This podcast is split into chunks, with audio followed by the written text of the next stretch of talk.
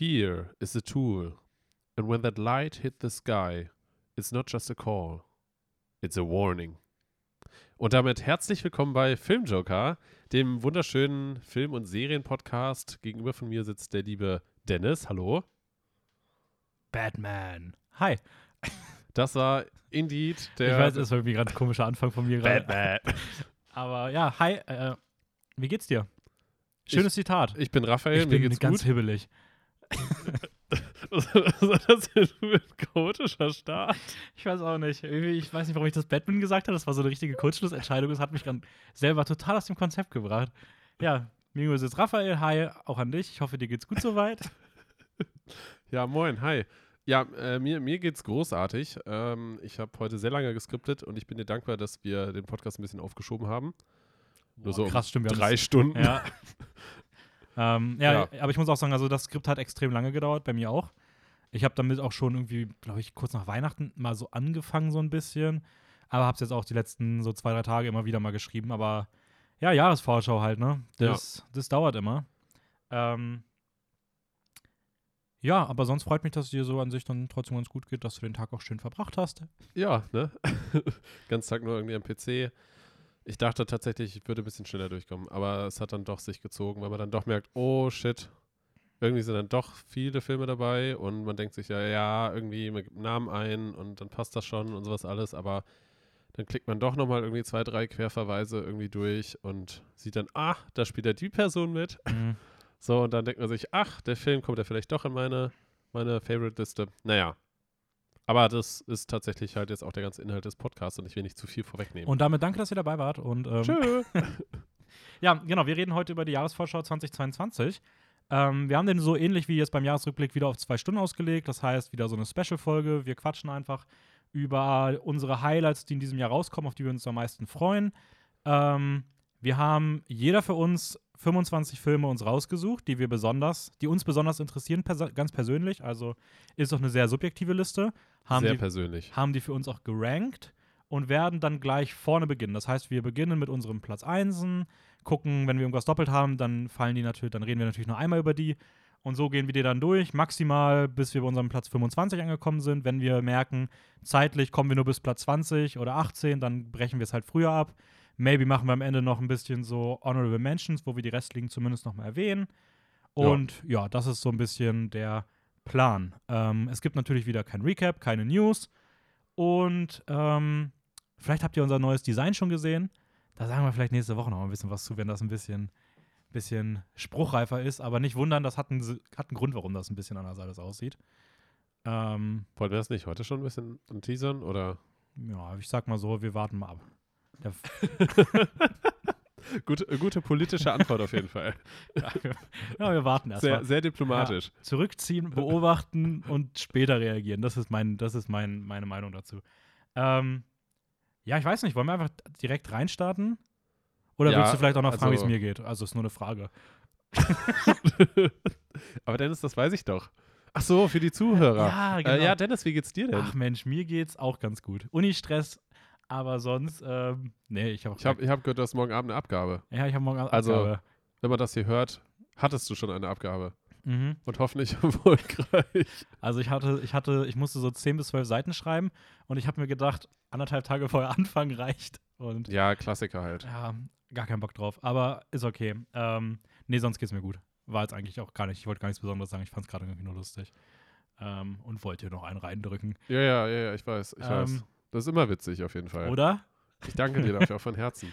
Gut, dann starten wir direkt rein, oder? Ja, ich würde eine Sache noch gerne vorher sagen. Ah, Äh, wir haben kurzfristig uns noch entschieden, dass wir in der Vorschau jetzt die Filme West Side Story, Ghostbusters Legacy, Matrix 4 nicht mehr reinnehmen werden, weil, auch wenn wir gesagt haben, die 10 für uns zu diesem Jahr und wir die auch aufgrund von Corona hier bisher noch nicht sehen konnten, etc., ähm, die laufen jetzt schon. Es macht keinen Sinn, die nochmal in der Jahresvorschau aufzugreifen.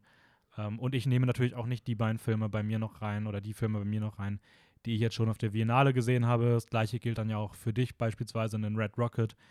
Der kommt nochmal offiziell in die Kinos, den werden wir jetzt hier nicht nochmal ansprechen. Ja. Das kriegt ihr dann aber eh mit, spätestens wenn wir den bei den Kinoneuheiten oder so weiter nochmal vorstellen. Das, da seid ihr immer eh super informiert. Also alles, was hier fehlt, kommt bei Instagram. Ähm, und es, Ja. es ja, man kann auf jeden Fall davon ausgehen, dass wir möglichst alles irgendwie übers Jahr covern werden. An sich. Ja, Also wir sind eh immer recht, recht aktuell aufgestellt. Von dem, was, auch mal Lob an uns. was, was so passiert in der Welt und was so alles neu erscheint. Ja, das heute ist wirklich so ein, Hashtag Instagram Filmtalker unterstrich wie. ja, das heute ist eher so ein, ja, so ein, so ein Goodie, dass ihr mal einen Einblick bekommt, was, auf was wir uns eigentlich dieses Jahr so freuen. Genau. Und ich würde sagen, wir starten einfach mal direkt. Wir gehen jetzt immer die Plätze durch. Wer fängt immer an? Willst du immer anfangen oder soll ich immer anfangen? Also potenziell ist ja die Person, die anfängt, nimmt halt der anderen Person wahrscheinlich den Platz weg. Ja, man, jetzt also ich gehe zumindest von Platz 1 aus. Ja, okay, dann, dann ich Dann- sag mal, dann fange ich mal an, aber du darfst jetzt mal beginnen, weil wir wahrscheinlich okay. den gleichen haben. Nehme ich auch an. Also, ich habe halt das Zitat aus dem Film genommen. Ja. Same. The Batman. Ja, habe ich auch auf eins gesetzt bei mir. ja, ich auch. Soll am 4.3. Ja, erscheinen. ich habe mir nie das genaue Datum aufgeschrieben. Ich habe mir jetzt immer nur so aufgeschrieben, Anfang, Mitte, Ende und dann der Monat. Also Anfang März. Okay. Ähm, Ich sehe gerade, ich habe irgendwie nur bei der Hälfte der Filme Datum aufgeschrieben. Okay, ja, ist egal. Grob weiß ich es noch. ja. Dann werden wir es ungefähr einordnen. Genau, ähm, The Batman. Der, ein, ein neuer Batman kommt in die Kinos mit Robert Pattinson in der Hauptrolle, der logischerweise auch Batman verkörpert. Ähm, Matt Reeves für die Regie. Mhm. Den kennt man beispielsweise aus der neuen Planet der Affen-Reihe. Der hat dort Ah, den ja. Teil 2 und 3 gemacht, also meiner Meinung nach die beiden besten Teile der Reihe. Ja. Und hat auch äh, Cloverfield gemacht. Äh, ist auf jeden Fall ein cooler Regisseur, dem, der, bei dem es interessant ist, den jetzt mal auf dieser ganz großen Ja. Fläche zu sehen. Aber das heißt zumindest, dass ihm das nicht komplett fremd ist, sage ich mal. Mhm. Also das Filmemachen überhaupt. Also Planet der Affen war ja schon in einem recht großen Stil. Also, also ganz ehrlich, das wäre auch schon krass. Stell dir vor, neuer Batman-Film, einfach so Regiedebüt. Also das ist schon, das wäre schon eine hohe Ja, das das wäre so. wär schwierig. Ja, ähm, ja, ich glaube, ich weiß gar nicht, was bei mir, also es gibt immer wieder diese Filme, die haben einfach so krasse Trailer, dass ich einfach komplett gehuckt bin. Und Batman ist halt, wir haben es gerade im Vorhinein, wir haben uns immer gerade mal die Trailer angeguckt und es ist halt so ein bisschen der Dune des Jahres. Also Ja, so wirkt es. der zumindest, ja. Trailer sieht absolut epic aus. Ähm, die Schauspieler und Schauspielerinnen sind einfach super, egal ob das in den Nebenrollen Jeffrey White ähm, oder Andy Serkis oder Zoe Kravitz, heißt sie, glaube ich, ist. Ähm, oder auch ein Colin Farrell, aber gerade die beiden Hauptdarsteller, denke ich mal, wären wahrscheinlich Paul Dano als Antagonist, als Riddler Ja. und halt Robert Pattinson als äh, Batman-Bruce Wayne sein. Und das ist einfach absolut geil, dass wir solche zwei großen Namen, die so für beeindruckendes Schauspiel bekannt sind, nicht für ihren unbedingt für den großen Namen dahinter, sondern Ja. wirklich dafür, dass sie unfassbar gute Schauspieler sind, äh, dass die jetzt hier so Kopf an Kopf aufeinandertreffen werden Ja. in so einer großen epischen Reihe. Wobei man auch sagen muss, Robert Pat Pattinson hatte ja schon mal seinen, ich sag mal, Rising Star-Moment damals in der, in der Twilight. Also zumindest nicht als extrem talentierter Schauspieler per se, sondern eher als, er war dann zu einer gewissen Zeit extrem bekannt. Ja, das stimmt schon. So. Und danach ist halt irgendwie gefühlt verschwunden, kann man so fast sagen, weil er ja auch, glaube ich, kaum gecastet wurde für irgendwas. Er hatte wahrscheinlich Schwierigkeiten. er hat halt diese- sehr diese kleine Rolle, Sachen eher so gespielt, ne? Also genau, er hat halt Schwierigkeiten, glaub, er diese hat Rolle damals sowas- sowas wie Wasser für die Elefanten hat er damals gemacht, dann hat Oh. er Kenne ich gar nicht. äh, Highlife dann gemacht, so einen kleinen Indie-Science-Fiction-Film. Und ähm, ja, halt solche Rollen, ne? Also ja, ist jetzt halt eigentlich so mit, ich weiß gar nicht, mit Lighthouse hat, ist halt im Independent-Bereich richtig durch die Decke gegangen. Ja. Dadurch dann halt auch so langsam bei Tenet gelandet, dadurch halt wieder auf die große Fläche und jetzt halt final wieder, Ja. Wieder zurück. ich meine, ähm, er weiß auf jeden Fall, was er macht. Ja, so voll, Also, ja. Er weiß halt, wie er sich zumindest wieder irgendwie ins Rampenlicht rücken konnte. Das hast du sehr schön gesagt. ähm, ja, um was, um was, um was geht's denn so? Was kann man denn so zur, zur Handlung vielleicht schon, schon sagen? ist ja einer der Filme, bei dem man auch mal ein bisschen mehr schon mal weiß. Ähm, oder zumindest ein bisschen was gesehen hat. Also, ich meine, Batman an sich, ich, ich weiß jetzt nicht, wie man das am besten zusammenfassen soll. Batman an sich ist ja ein Multimilliardär, glaube ich. Millionär. Auf jeden Fall kommt er aus einer sehr reichen Familie, äh, lebt in Gotham. Gotham ist sozusagen wie eine Großstadt, vergleichbar mit New York. Okay, ich meinte jetzt eher so, nur worum es in dem Film jetzt geht. Ich denke mal, Okay. also die, ich glaube, die Batman-Lore muss, muss man jetzt hier nicht mehr erklären. Ich wusste jetzt nicht genau, wie, wie tief du, wie tief nee, du das meintest. Also ich meine, also ich glaube einfach nur so, was ist das, also worum geht es in dem Film so ein bisschen, ohne da jetzt auch zu tief einzusteigen, nur so ein kleiner okay. Überblick mal. Also der Hauptantagonist ist der Riddler, mhm. gespielt von Paul Dano. Und der Riddler ist, also vom Namen her sagt das ja eigentlich schon so ein bisschen so aus, dass er ein bisschen Psycho drauf ist und halt so wie so äh, ein bisschen Katz- und Maus-Spiel, sowas in die Richtung macht? Oder wie genau kann man das Ja, so, so Rätselmeister. Ja. Er redet in Rätseln. Ja. Alles hat mit Clues zu tun. Ja. Ich, ich kenne halt die Figur nicht so gut, um zu sagen, was genau ihn per se ausmacht. Ich, ich habe tatsächlich auch bisher nur die Gotham-Serie gesehen, wo der Riddler eine große Rolle spielt, aber ich habe das Gefühl, der Riddler dort hat nichts mit dem Riddler hier zu tun. Also die fühlen sich ganz, ganz, ganz, ganz, ganz unterschiedlich an. Ja. Weil das wirkt ja eher wie so ein Terrorist, der auf einmal so Quizze. Ja. Es hat mich tatsächlich ein bisschen an, ähm, ähm, wie, wie heißt der nochmal mit, mit Bruce Willis, der, der Film, diese Filmreihe. Stirb langsam? Stirb langsam, genau. Da gibt es nämlich auch einen Teil, äh, wo, wo, ähm, war das, das der zweite oder dritte Teil? Ich meine, das wäre der zweite Teil, wo immer ähm, Simon Says quasi, ich weiß nicht, hast du die Reihe gesehen? Ja. Da gibt es ja quasi einen sozusagen Antagonisten, der ja auch immer so Rätsel quasi oh, weitergibt. Das, ich überlege gerade, ich habe die ersten beiden gesehen. Ich habe den dritten irgendwann mal gesehen. Und ich bin mir gar nicht sicher, ob es im zweiten oder dritten ist. Ich meine, es müsste der zweite sein. Ich meine, es ist der dritte. Echt? Ja, aber ich bin mir nicht sicher. Ich fand den zweiten auch ganz cool, aber jetzt auch nicht so beeindruckend. Ähm, deswegen habe ich mir den nicht okay. so gemerkt. Ich ja, auf jeden Fall. kann nur sagen, es ist nicht im ersten. ja, das, ja, genau. Nee, aber wie gesagt, in einem der Stück langsam Filme ist halt auch quasi der Antagonist, der halt so Rätsel immer durchgibt, die halt verfolgt werden müssen, weil sonst irgendwo Bomben hochgehen oder sowas in die Richtung. Und das hat mich jetzt halt auch so ein bisschen daran erinnert. Wobei das wahrscheinlich in Batman nochmal ganz anders sein Ja, wird. es ist der zweite. Es müsste der zweite sein. Ja, wo er immer wieder anruft und sie dann immer versuchen müssen, herauszufinden, was sozusagen ja. das Rätsel ja. ist, was durchgegeben ja. wird. Ähm, ja, stimmt schon. Also ich finde, das hat auch ein bisschen so, also ich musste sehr so an so Filme wie Sieben denken. Also mhm. von Fincher, das hat auch diesen, diesen noir, dreckigen Gassenstil. Ja, ähm, ich glaube, wir kriegen erstmal wieder ein bisschen so einen Batman, der sehr in diese Detective-Batman-Richtung geht, die ja auch schon in Long Halloween so sehr zentral war und die ich absolut geil fand. Mhm. Mhm. Ähm, ich muss auch, Achso, ja. Bin so. mal gespannt, was der für eine FSK bekommt. Also unabhängig davon, ich finde auch eine FSK 12 ist vollkommen okay. Hatten ja die Dark Knight-Filme auch. Ja. Aber ich bin trotzdem mal gespannt, was er für eine, für eine FSK ja. bekommt, ob es 12 oder 16 wird. Aber was ich, was ich schon finde, ist, dass jetzt dieser Batman-Film deutlich düsterer halt auch wirkt. Also ja, gerade was du halt mal auch, auch meinst mit diesem so, gerade so Film Noir-Richtung. Und ich finde im Trailer, das sieht so unfassbar cool aus. Also ich finde, es gibt, es gibt so einige Shots, gerade am Ende von dem recht neuen Trailer, ähm, die dann so aufeinander folgen, wo dann halt einfach gefühlt es durchgehend düster ist und fast nur mit Feuer oder sowas gearbeitet wird oder nur mit so, mit so roten Flashlights oder sowas in die Richtung. Ähm, es gibt diese eine Szene, wo er so durchs Wasser wartet mhm. und da gibt es halt so wie so ein äh, so ein Magnesiumstab. Ja. ich wollte, wollte jetzt sa sagen, wie diese, wie diese Feuerdinger, die in, in Fußballstadien Ah, Bengalos, ja. Bengalos, ja. Genau. Bengalos klingt immer wie eine Tigerart. ja. Ja, also das ist auf jeden Fall unser Platz, unser Platz 1. 1. Ähm, lustig, bei mir ist der nämlich tatsächlich vorgestern noch auf Platz 1 gerutscht. Ich hatte den ursprünglich nur auf Platz 2. Aber ich habe dann doch noch mal in mich gehört und er hat dann doch noch mal, er hat sich dann doch nochmal auf Platz 1 geschoben. Ähm, mein Platz 2 ja.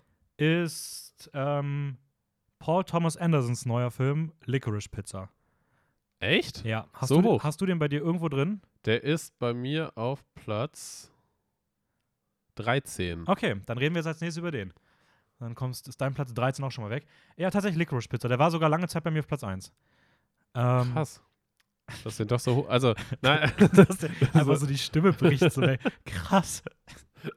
Also ich, ich hätte nicht erwartet, dass er bei dir so hoch ist.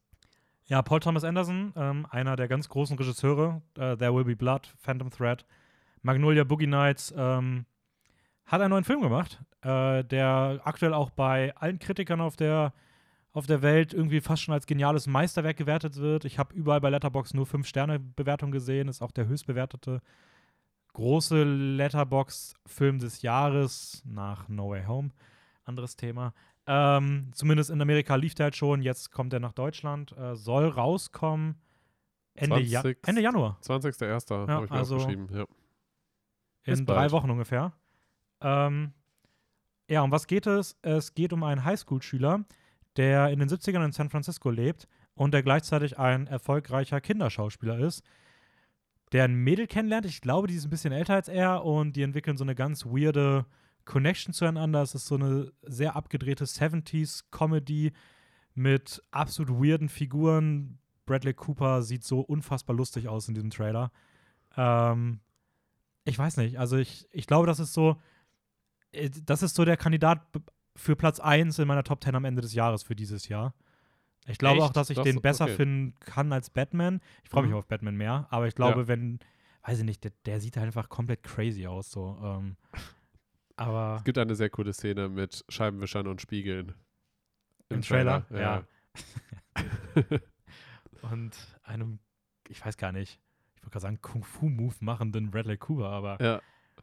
ja, ich weiß nicht, also ich weiß auch gar nicht, das Ding ist, ich kann gar nicht begründen, warum ich den so weit oben habe. Der hat halt jetzt auch schon super viele Awards gewonnen, wird überall nominiert, ähm, ist vielleicht ein bisschen zu independent dafür, dass er beispielsweise bei den Oscars ganz groß abräumen wird.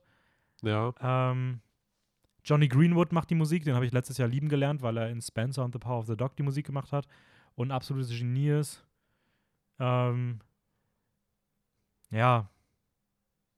Möchtest du dem noch irgendwas hinzufügen? Hast du noch irgendwas? Warum freust du dich nicht so sehr auf ihn? Obwohl Platz 13 ist auch bei dem ganz schön hoch. Hätte ich bei dir gar nicht, hätte so sogar. Hammer, was? Ich hätte mich sogar nicht gewundert, wenn du den äh, gar nicht drin hättest in den 25.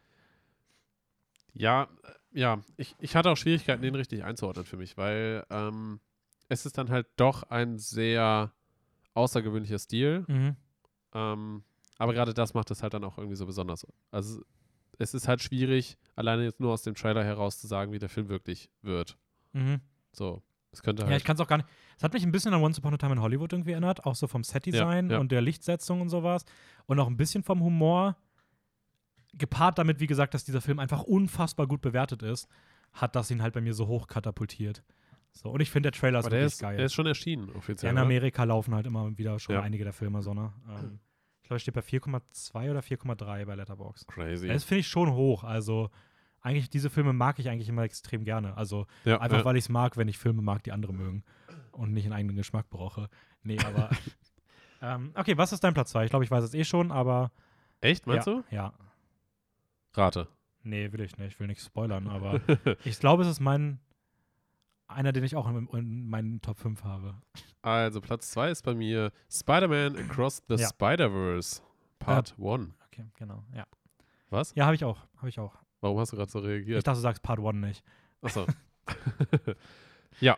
Ähm, der neue animierte Spider-Man von Sony, aber es, ist es nicht trotzdem eine, eine Co-Produktion oder sowas? Oder ist es nur rein von Sony? Ich bin mir gerade nicht ganz sicher. Bestimmt noch irgendein anderes Aber es ist halt Animationsstudio mit, dabei. mit Miles Morales. Ähm, Spider-Man Into the Spider-Verse war der erste Teil. mhm.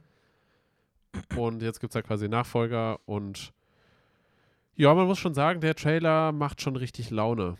Ist übrigens mein Platz 3. Ah, okay. Also, ich bin dann mit meinen Top 3 schon mal durch. Ähm, ja, ich finde den Trailer auch geil. Also, der sieht halt wieder so unfassbar gut aus. Animationsstil ist, ist schon ziemlich sexy. Richtig, richtig sexy. ähm, ja, was man, also zur Handlung kann man sagen, so ganz viel ist nicht bekannt. Ich finde, es wirkt doch eher wie ein Teaser. Ich würde es gar Ja. nicht richtig als Trailer sagen. Du siehst halt eine recht lange Szene, wo Gwen Stacy und Miles Morales wieder aufeinandertreffen und dann geht's ab ins Multiversum. Ja. Ähm, Generell Multiversum habe ich das Gefühl, ist halt jetzt seit Marvel generell extrem groß geschrieben irgendwie. nee, ich würde sogar sagen, halt seit Into the Spider-Verse. Also, der hat das oh doch ja, begründet. stimmt, Also, stimmt, stimmt. Habe ich gerade komplett ausgeblendet. Ja, weil Marvel das ja auch werbetechnisch richtig ausschlachtet. ja. Aber nee, ich würde sagen, Into the Spider-Verse hat das so Stimmt. richtig begründet. Mhm. Gab es davor irgendwas mal in die Richtung? Ja, gut, irgendwas in die Richtung wird es bestimmt schon mal gegeben haben, aber so wirklich von der großen Bühne hätte ich mir jetzt im Vorhinein mal irgendwie was dazu durchlesen müssen, so richtig. Ja, gut, ist halt die Frage, ne? Also popkulturell wahrscheinlich Comics, ne? Also Comic ist das ja alles schon mal Ja, durchgekaut worden. ja, ja, ja, ja Ähm, sowieso, sowieso. Aber ja, also, anyways, der erste Spider-Man, Across the Spider-Verse Part 1. Also, okay, pass auf, ich will jetzt gar nicht der Boomer sein. Ich habe bei mir auch auf drei. Ich freue mich unfassbar auf den Film. Ja. Aber es ist auch von denen wirklich mein Top-Film, der, bei dem ich am meisten Angst habe. Dass er doch nicht so gut Ja. wird. Weil die Erwartungen sind gigantisch hoch. Ich würde auch behaupten, die Erwartungen hier verzeihen weniger Enttäuschungen, als wenn der Batman beispielsweise nur richtig gut wird. Weißt du, wenn Batman so, so ein potenzieller Vier-Sterne-Film ist, denkst du immer noch, ja, geil. Ja. So, wenn der aber dann irgendwie nicht so mit diesem ersten mithalten kann, dann denkst du dir so, hm, irgendwie schade, gerade weil auch noch Teil 2 dann ja auch kommen soll und sowas. Ja. Und ich habe mal ein bisschen nachgelesen. Ähm, Regie führen Joaquim dos Santos. Der hat sich bisher nur auf Comic-Verfilmungen spezialisiert. Also die Regisseure sind komplett getauscht. Es ist niemand mehr vom Original Ach, dabei. echt? Äh, Okay. Justin K. Thompson, noch nichts gemacht. Und Cam Powers, der gibt sein Regiedebüt. Der war aber schon als äh, Writer hinter den Filmen Soul und One Night in Miami. Also der kann gute Okay, Stories machen. Das okay. ist schon cool, dass der dabei ja, ist. Ja. Und an sich, das kann funktionieren. Aber komplett neu getauschtes Team. Auf der Drehbuchseite hat man Phil Lord behalten, der hat auch am Into the Spider-Verse schon mitgeschrieben. Ja. Neu dabei ist jetzt allerdings ähm, Christopher Miller, der hat bei The Lego Movie schon mit Phil Lord auch zusammengearbeitet. Und äh, Dave Callahan. Dave Callahan hat zuletzt Shang-Chi geschrieben, ähm, hat aber auch Wonder Woman 1984 geschrieben, den God die Godzilla-Neuauflage, den zweiten Teil von Zombieland und Mortal Kombat. Also der hat auch schon Da richtige, spricht der richtig. der hat auch schon richtige Drecksfilme zuletzt gemacht, aber halt auch Shang-Chi und das ist wahrscheinlich der vergleichbarste. Ja. Ähm, und ja, trotzdem muss ich sagen, ich habe bei dem Film ein bisschen Angst. Also man kann das bisher noch gar nicht sagen, aber ist schon irgendwie, keine Ahnung, habe ich auch irgendwie gar nicht so auf dem Schirm gehabt. Also ich hätte gedacht, dass die Original, das Originalteam dahinter halt wieder dabei bleibt so. Also, Aber weiß man, was da die Entscheidung hinter war? Oder hast du da irgendwas rausgesucht? äh, nee, tatsächlich nicht. Okay. Ich glaube auch nicht, ich glaube nicht, dass irgendwas ist, wo man groß was zu findet, weil ich einfach glaube, das war wirklich so eine, der Film war fertig und dann haben einfach die anderen gesagt, ja, wir machen weiter und geben das Okay. neu raus. Ja, so. Ähm, aber ja, kommt ja auch erst Anfang Oktober, glaube ich, raus. Ja, genau, Ende letztes Quartal dann. Ist ja noch ein bisschen hin. Ähm, ja, okay, das heißt, deine beiden ersten Plätze waren schon mal äh, Superheldenfilme. Machen wir weiter mit Platz 3. Ich bin durch. Kann man, kann man das als Superheld? Ist Batman ein Superheldenfilm? Ja, schon. Schon? Ja, ja. Okay, also mein Platz 3 haben wir schon gehabt, deswegen setze ich aus. Du, es sei denn, du möchtest noch was zu Spider-Man sagen, sonst darfst du jetzt zu Platz 3 rübergehen. Also viel mehr habe ich dazu gar nicht zu sagen, weil, ja, ich sag mal, der Teaser slash Trailer gibt noch nicht so viel Preis, außer dass es halt ins, ins ja, Multiversum geht, Paralleluniversum wieder. Und was man halt dazu noch sagen kann, ist, dass es verdammt cool ist, dass der Animationsstil sich komplett verändert, Oh ja, stimmt, ja. sobald sie quasi in, in ein Paralleluniversum irgendwie reisen. Und da bin ich sehr gespannt, wie sie das umsetzen, wie das technisch funktionieren wird. Ja, die sehen schon wieder richtig geil aus. Ja, ja. Also, wenn das wirklich so vom Animationsstil weiter so geht, dann, dann glaube ich, wird das ziemlich gut. Ja, ich bin echt, ich bin echt mal gespannt, wo, wo es da noch hingeht. Gerade auch, wie es aufgezogen ist, weil es schon irgendwie auch einzigartig, dass sowas auf zwei Teile ausgelegt ist. Mhm. Ähm, ja, anyways. Freut euch drauf, Anfang Oktober, dein Platz 3. Woo! Mein Platz 3 ist The Northman. Das gibt's doch nicht, das ist mein Platz 4. darfst, du, darfst du gleich danach sogar wieder machen. Eieiei. Ist übrigens bei mir jetzt der letzte Film, der richtig weit vorne steht. Also die ersten vier für mich waren so mit Abstand die ersten vier. Und Okay. dann kommt bei mir so ein kleiner Hype-Drop. okay, ja, The Northman. Ähm, war bei mir tatsächlich sehr lange überhaupt gar nicht auf dem Schirm, bis du mir den weitergeleitet hast. Den Trailer, ne? Ja, genau, Ja. den Trailer. Und als ich den Trailer gesehen habe, dachte ich nur so, what the fuck? Also, Der sieht schon geil aus. Der Trailer sieht schon echt extrem cool aus. Und ähm, neben dem Trailer ist der Cast halt auch einfach total krank, finde ich. Also der, der Cast ist sehr vielversprechend. Äh, überhaupt Sag mal ganz kurz vorher erstmal vielleicht, worum es geht. Ähm, okay, also in The Northman geht es um, ich sage zumindest das, was man aus dem Trailer irgendwie heraus, herauslesen kann. Äh, es geht um Ja, ja, ich habe mir auch immer nur so einen Ja, Satz gefühlt okay, Handlungen aufgeschrieben. im Grundsätzlichen halt um Wikinger, das heißt halt gerade so um die, ich weiß nicht, welche Zeit ist das, 16., 17. Jahrhundert oder sowas. Fragst du Vielleicht ganz grob Ich, oder 15. ich hätte sogar deutlich früher gesagt. Echt? Ja, ich kommt drauf an, so zu welchem, frühes, so viel, ja, keine Ahnung, ich bin richtig schlecht in sowas. Okay, Irgendwann zwischen 1000 und 1800. ja, Wikingerzeit. Wikingerzeit, ja. Ja, Wikingerzeit, Alter, klar. Man kennt's. ähm, genau, also es wirkt zumindest so, dass der Protagonist ähm, auf Rachefeldzug gehen möchte, weil Mhm. sein Vater umgebracht wurde. Mhm. Und Er sagte doch auch, er sagte nicht dieses I revenge, Ja, der- will revenge my father, ja, der wiederholt die ganze dann Zeit immer retten sowas. meine Mutter und töten den, der es gemacht hat. Irgendwie also sowas, irgendwie, genau. Also er ja. wiederholt halt die ganze Zeit immer so diese so zwei Sätze oder sowas in die Richtung oder drei Sätze ähm, und ja, das scheint ihn anscheinend anzutreiben. Mhm. Aber viel mehr weiß man auch gar nicht, außer dass der Film total wild aussieht und sehr diese so nordische Mythologie halt so im Blut irgendwie hat. Ja, das ist, also ich finde eh dieses europäisch, nordisch, mythologische, Ja. so, ich habe das immer beschrieben, Robert Eggers, also ist der Regisseur, Ja. der kann halt genau das. Der hat halt The Witch gemacht, du hast diesen Film, der sich übertrieben mit dieser, mit diesem Vibe von dieser Folklore des gefährlichen Waldes und der Hexe im Wald fast schon so auf so einer Grimm-Märchenniveau-Ebene irgendwie annähert. Dann hattest du Lighthouse, was dieses Seemannscharakter irgendwo im Norden an so einem, an so einem, äh, so einem Leuchtturm sitzen und Ja. dann kommen da so diese Seemannslegenden ein bisschen mit rein. Und jetzt hast du halt so Wikinger-Mythologie. Äh, danach, als nächstes will er, glaube ich, einen Nosferatu-Film machen.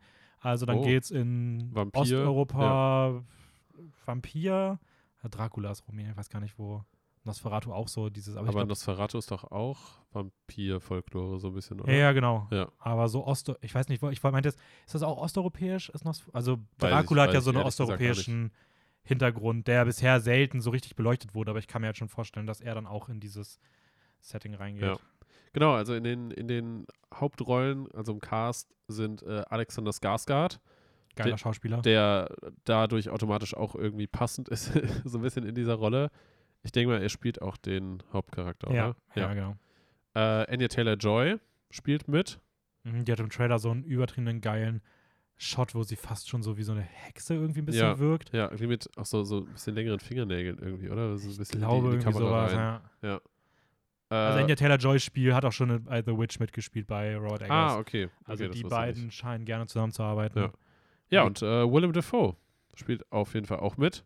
Aber ich glaube, erst in einem, Sp- also wird erst ein bisschen später, wahrscheinlich hat er nicht so eine große Rolle. ja. Aber es war zumindest der Name, der mir noch sehr stark im Kopf geblieben ist. Ja, ich habe mir noch aufgeschrieben, sonst noch Nicole Kidman. Oh ja, stimmt. Habe ich gar nicht aufgeschrieben. Ähm, Claes Bang, den finde ich extrem cool, den habe ich in The Square gesehen. Da hat Okay. der eine der Hauptrollen, ich weiß nicht, vielleicht war sogar da die Hauptrolle, ich bin mir gerade nicht mehr ganz sicher, aber ist zumindest so ein kleiner dänischer Schauspieler und den in so einem Film zu sehen ist halt irgendwie auch cool. Ich glaube, das ist der Antagonist. Ethan Hawke spielt noch mit und äh, Björk, die man ja auch aus Dance in the Dark. Also es ist irgendwie Okay. auch sehr nordisch besetzt, ja, ja, finde ja. ich irgendwie.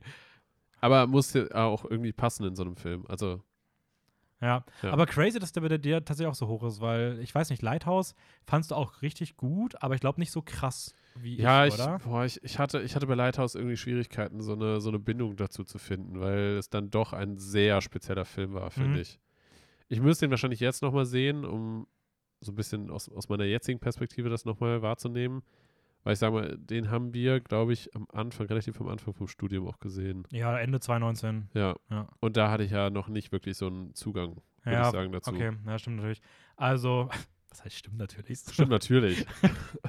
aber ja, kann natürlich sein. Ähm, ich muss sagen, Robert Eggers ist halt für mich einer meiner aktuellen Lieblingsregisseure. Hm? Ähm, so, so auf einem Level ungefähr mit Ari Aster, also Hereditary und Midsommar. Ja. Ich finde, die beiden nehmen sich für mich gar nichts.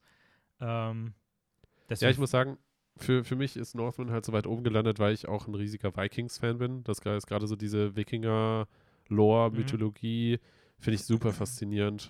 Und ja, dann hat mir auch ein bisschen Kings, äh, Last Kingdom-Vibes ja, gegeben. ja, genau, genau. Ja. Das geht ja auch in so eine Richtung, ja. Ja, ich bin einfach auf alles gehypt, was Eggers macht, deswegen.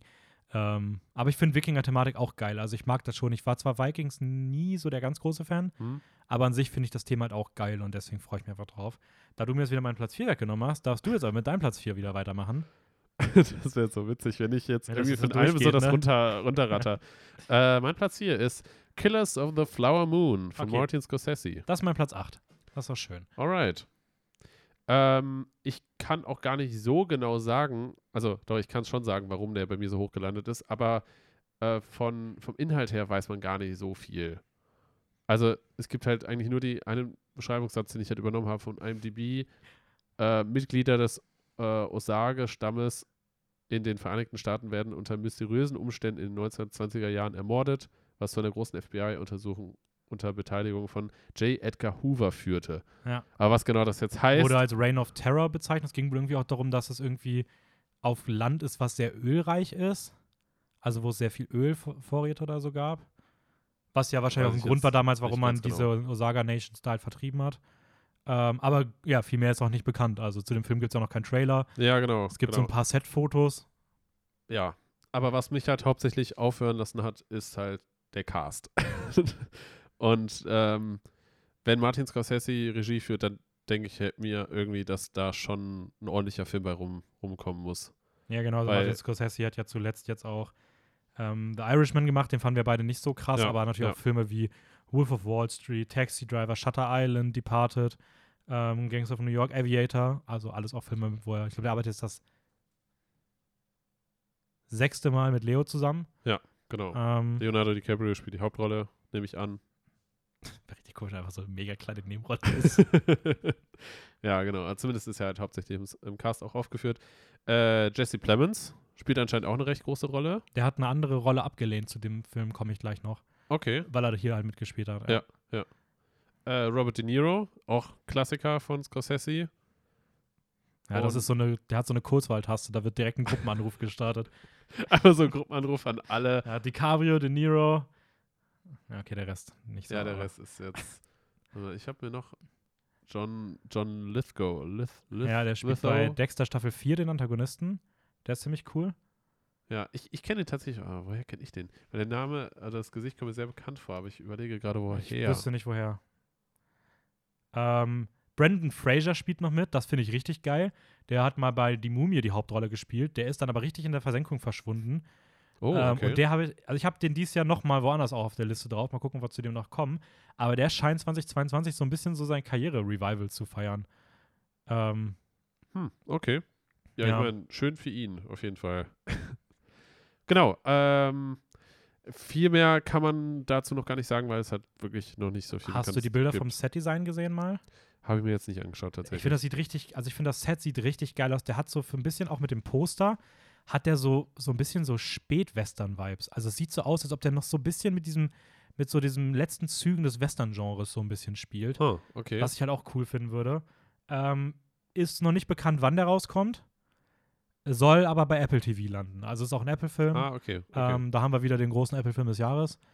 So nach Wolfwalkers und Co. Da haben sie ja, sich ich mein, ich meine ganz ehrlich, Killers of the Flower Moon. Ist das nicht der geilste das ist schon Filmtitel, ein ziemlich cooler Titel, ja. den du je gehört hast? Der geilste überhaupt. Okay, Platz 5. Ich darf wieder anfangen.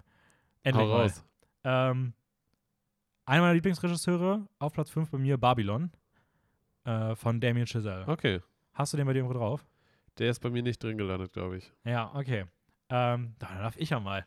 Damien Chazelle, mein Number One Film aller Zeiten, La La Land, auch Whiplash fand ich großartig, First Man, macht jetzt seinen vierten Film, Babylon. Ähm, kann auch verstehen, dass der bei dir nicht drin gelandet ist. Über den ist auch noch nichts bekannt. Wirklich nichts. Also, man weiß, der spielt zurzeit in Hollywood, in der die Filmwelt sich umstellt von Stummfilm auf Tonfilm und es mischt historische und fiktive Figuren. Das ist das, was man über diesen Film weiß. Ähm, ich kann aber Damien Chazelle nicht weglehnen. Also, das ist, das ist so weit oben von Lieblingsregisseuren, dass ich einfach, das, das reicht mir schon. Und ich muss auch sagen, da kickt mich dann halt auch dieses Setting noch, äh, dieses, Ja. so die Ausgangslage so. Hollywood-Wechsel finde ich immer geil. Das ist so ein bisschen, gibt mir jetzt schon wieder La La, La La Land-Vibes. Ähm, dann spielt Brad Pitt die Hauptrolle. Übergeil. Ja. Äh, Margot Robbie spielt noch eine der Hauptrollen. Finde ich auch cool. Dann hast du noch Leute dabei wie ähm, Samara Weaving, die hat zuletzt bei Radio Not die Hauptrolle gespielt. Oder einfach fucking Toby Maguire. Finde ich auch so cool, dass einfach Toby Maguire mal wieder in so einem richtig ernsten, großen Film dabei ist. Ähm, Ja. Ohne ihn jetzt irgendwie, also ich weiß nicht, ich habe den lang, also mal in so einem Award, Oscar, Qualitätsfilm habe ich den jetzt irgendwie auch länger nicht mehr gesehen. Ähm, und auch der Rest vom Team ist halt wieder dabei, wieder Linus Sandgren hinter der Kamera, Der hat auch schon bisher die B Filme ähm, von, von ähm, Giselle gefilmt und die Optik ist einfach cool. Der kann das. Justice, Justin Hurwitz macht wieder die Musik und der soll Ende 2022 kommen, so ist er aktuell terminiert, ist aber auch einer der Kandidaten, der vielleicht sogar dann auf 2023 rutschen könnte. Ähm, da wollte ich nämlich gerade auch zu sagen, der Hauptgrund, warum ich ihn nicht mit reingenommen habe, ist, weil er, ich glaube, auf IMDb sogar für Februar 2023 terminiert ist. Ja, ich habe da nochmal extra einen Artikel nachgelesen und auch bei Letterbox und so weiter geguckt und er ist aktuell noch terminiert okay. für potenziell Ende 2022. Ich wollte okay. ihn aber mit reinnehmen, ich konnte ihn nicht weglassen. ja, aber das, das ist halt eigentlich auch mit der Hauptgrund, warum ich ihn nicht mit reingenommen habe. Weil man sich wahrscheinlich recht, ja, recht wahrscheinlich sicher sein kann, dass er nicht mehr 2022 erscheint. Hallo? Nein, ich würde, ich, na, warte mal ab. also, ja, ich habe viele dieser Filme auch dann eher nicht reingenommen. Ich glaube, das ist eine der wenigen Ausnahmen, bei denen ich den dann doch reingenommen ja, habe. Okay. Was ist denn dein Platz 5, wenn du es besser weißt hier? Huh? Mein Platz 5 ist äh, The Sun von Florian Zeller. Den habe ich bei mir so hoch stehen, weil, Der ist bei mir nicht drin. weil The Father mich komplett umgehauen hat. Mhm. The Father war halt bei mir auf Platz 1 Mhm. jetzt in diesem Jahr. Falls für die Zuhörer, die es nicht wussten. Checkt Instagram ab, mehr sagen wir dazu nicht. Genau. Ähm, ja, der ist, bei mir, der ist bei mir tatsächlich nicht drin. der ist nicht bei dir Nee. drin. Okay. Einfach, das ist dieser Kandidat. Ich fand The Father großartig, aber ist erst ein zweiter Film und über den ist gar nichts bekannt. Also das ist wirklich, also, also wir reden hier wirklich über. Aber hast du zu dem was raus? Hast du zu dem was rausgefunden? Also zumindest den Plot. Echt? Ja, der stand auch, glaube ich, auf einem TV einfach so. Okay, ich habe nämlich ich hab bei Letterboxd geguckt, da stand nichts zu drin. ah, okay. Nee, also bei, bei IMDb stand äh, Peter as his busy life with new partner Emma and their baby is thrown into disarray when his ex-wife Katie turns up with their teenage son Nicholas. Also auch wieder ein typisches Drama. Mhm. Das ist mehr Info, als ich hatte. Ja, stimmt Ja. schon. Und ich meine, die Namen, die da mit beistehen, sind eigentlich auch ganz, ganz interessant. Vanessa Mhm. Kirby soll mitspielen, Anthony Hopkins, Hugh Jackman und Laura Dern. Ich glaube, Hugh Jackman ist die Hauptrolle. Kann gut sein, ich bin Ah. mir gerade nicht ganz sicher. Anthony Hopkins ist nur als Nebenrolle dabei. Also ich Ja. glaube, Hugh Jackman wird wahrscheinlich die Hauptrolle sein. Und ja, also ich glaube auch, es wird ein cooler Film. Gebe ich dir vollkommen recht. Hast du rausgefunden, wann der rauskommen soll? Weil ich konnte dazu auch, Uh. glaube ich, nichts sehen. Ich kann mal eben nachschauen parallel. Sun. Meinst du, der, der nächste Film von ihm ist dann irgendwie The Mother?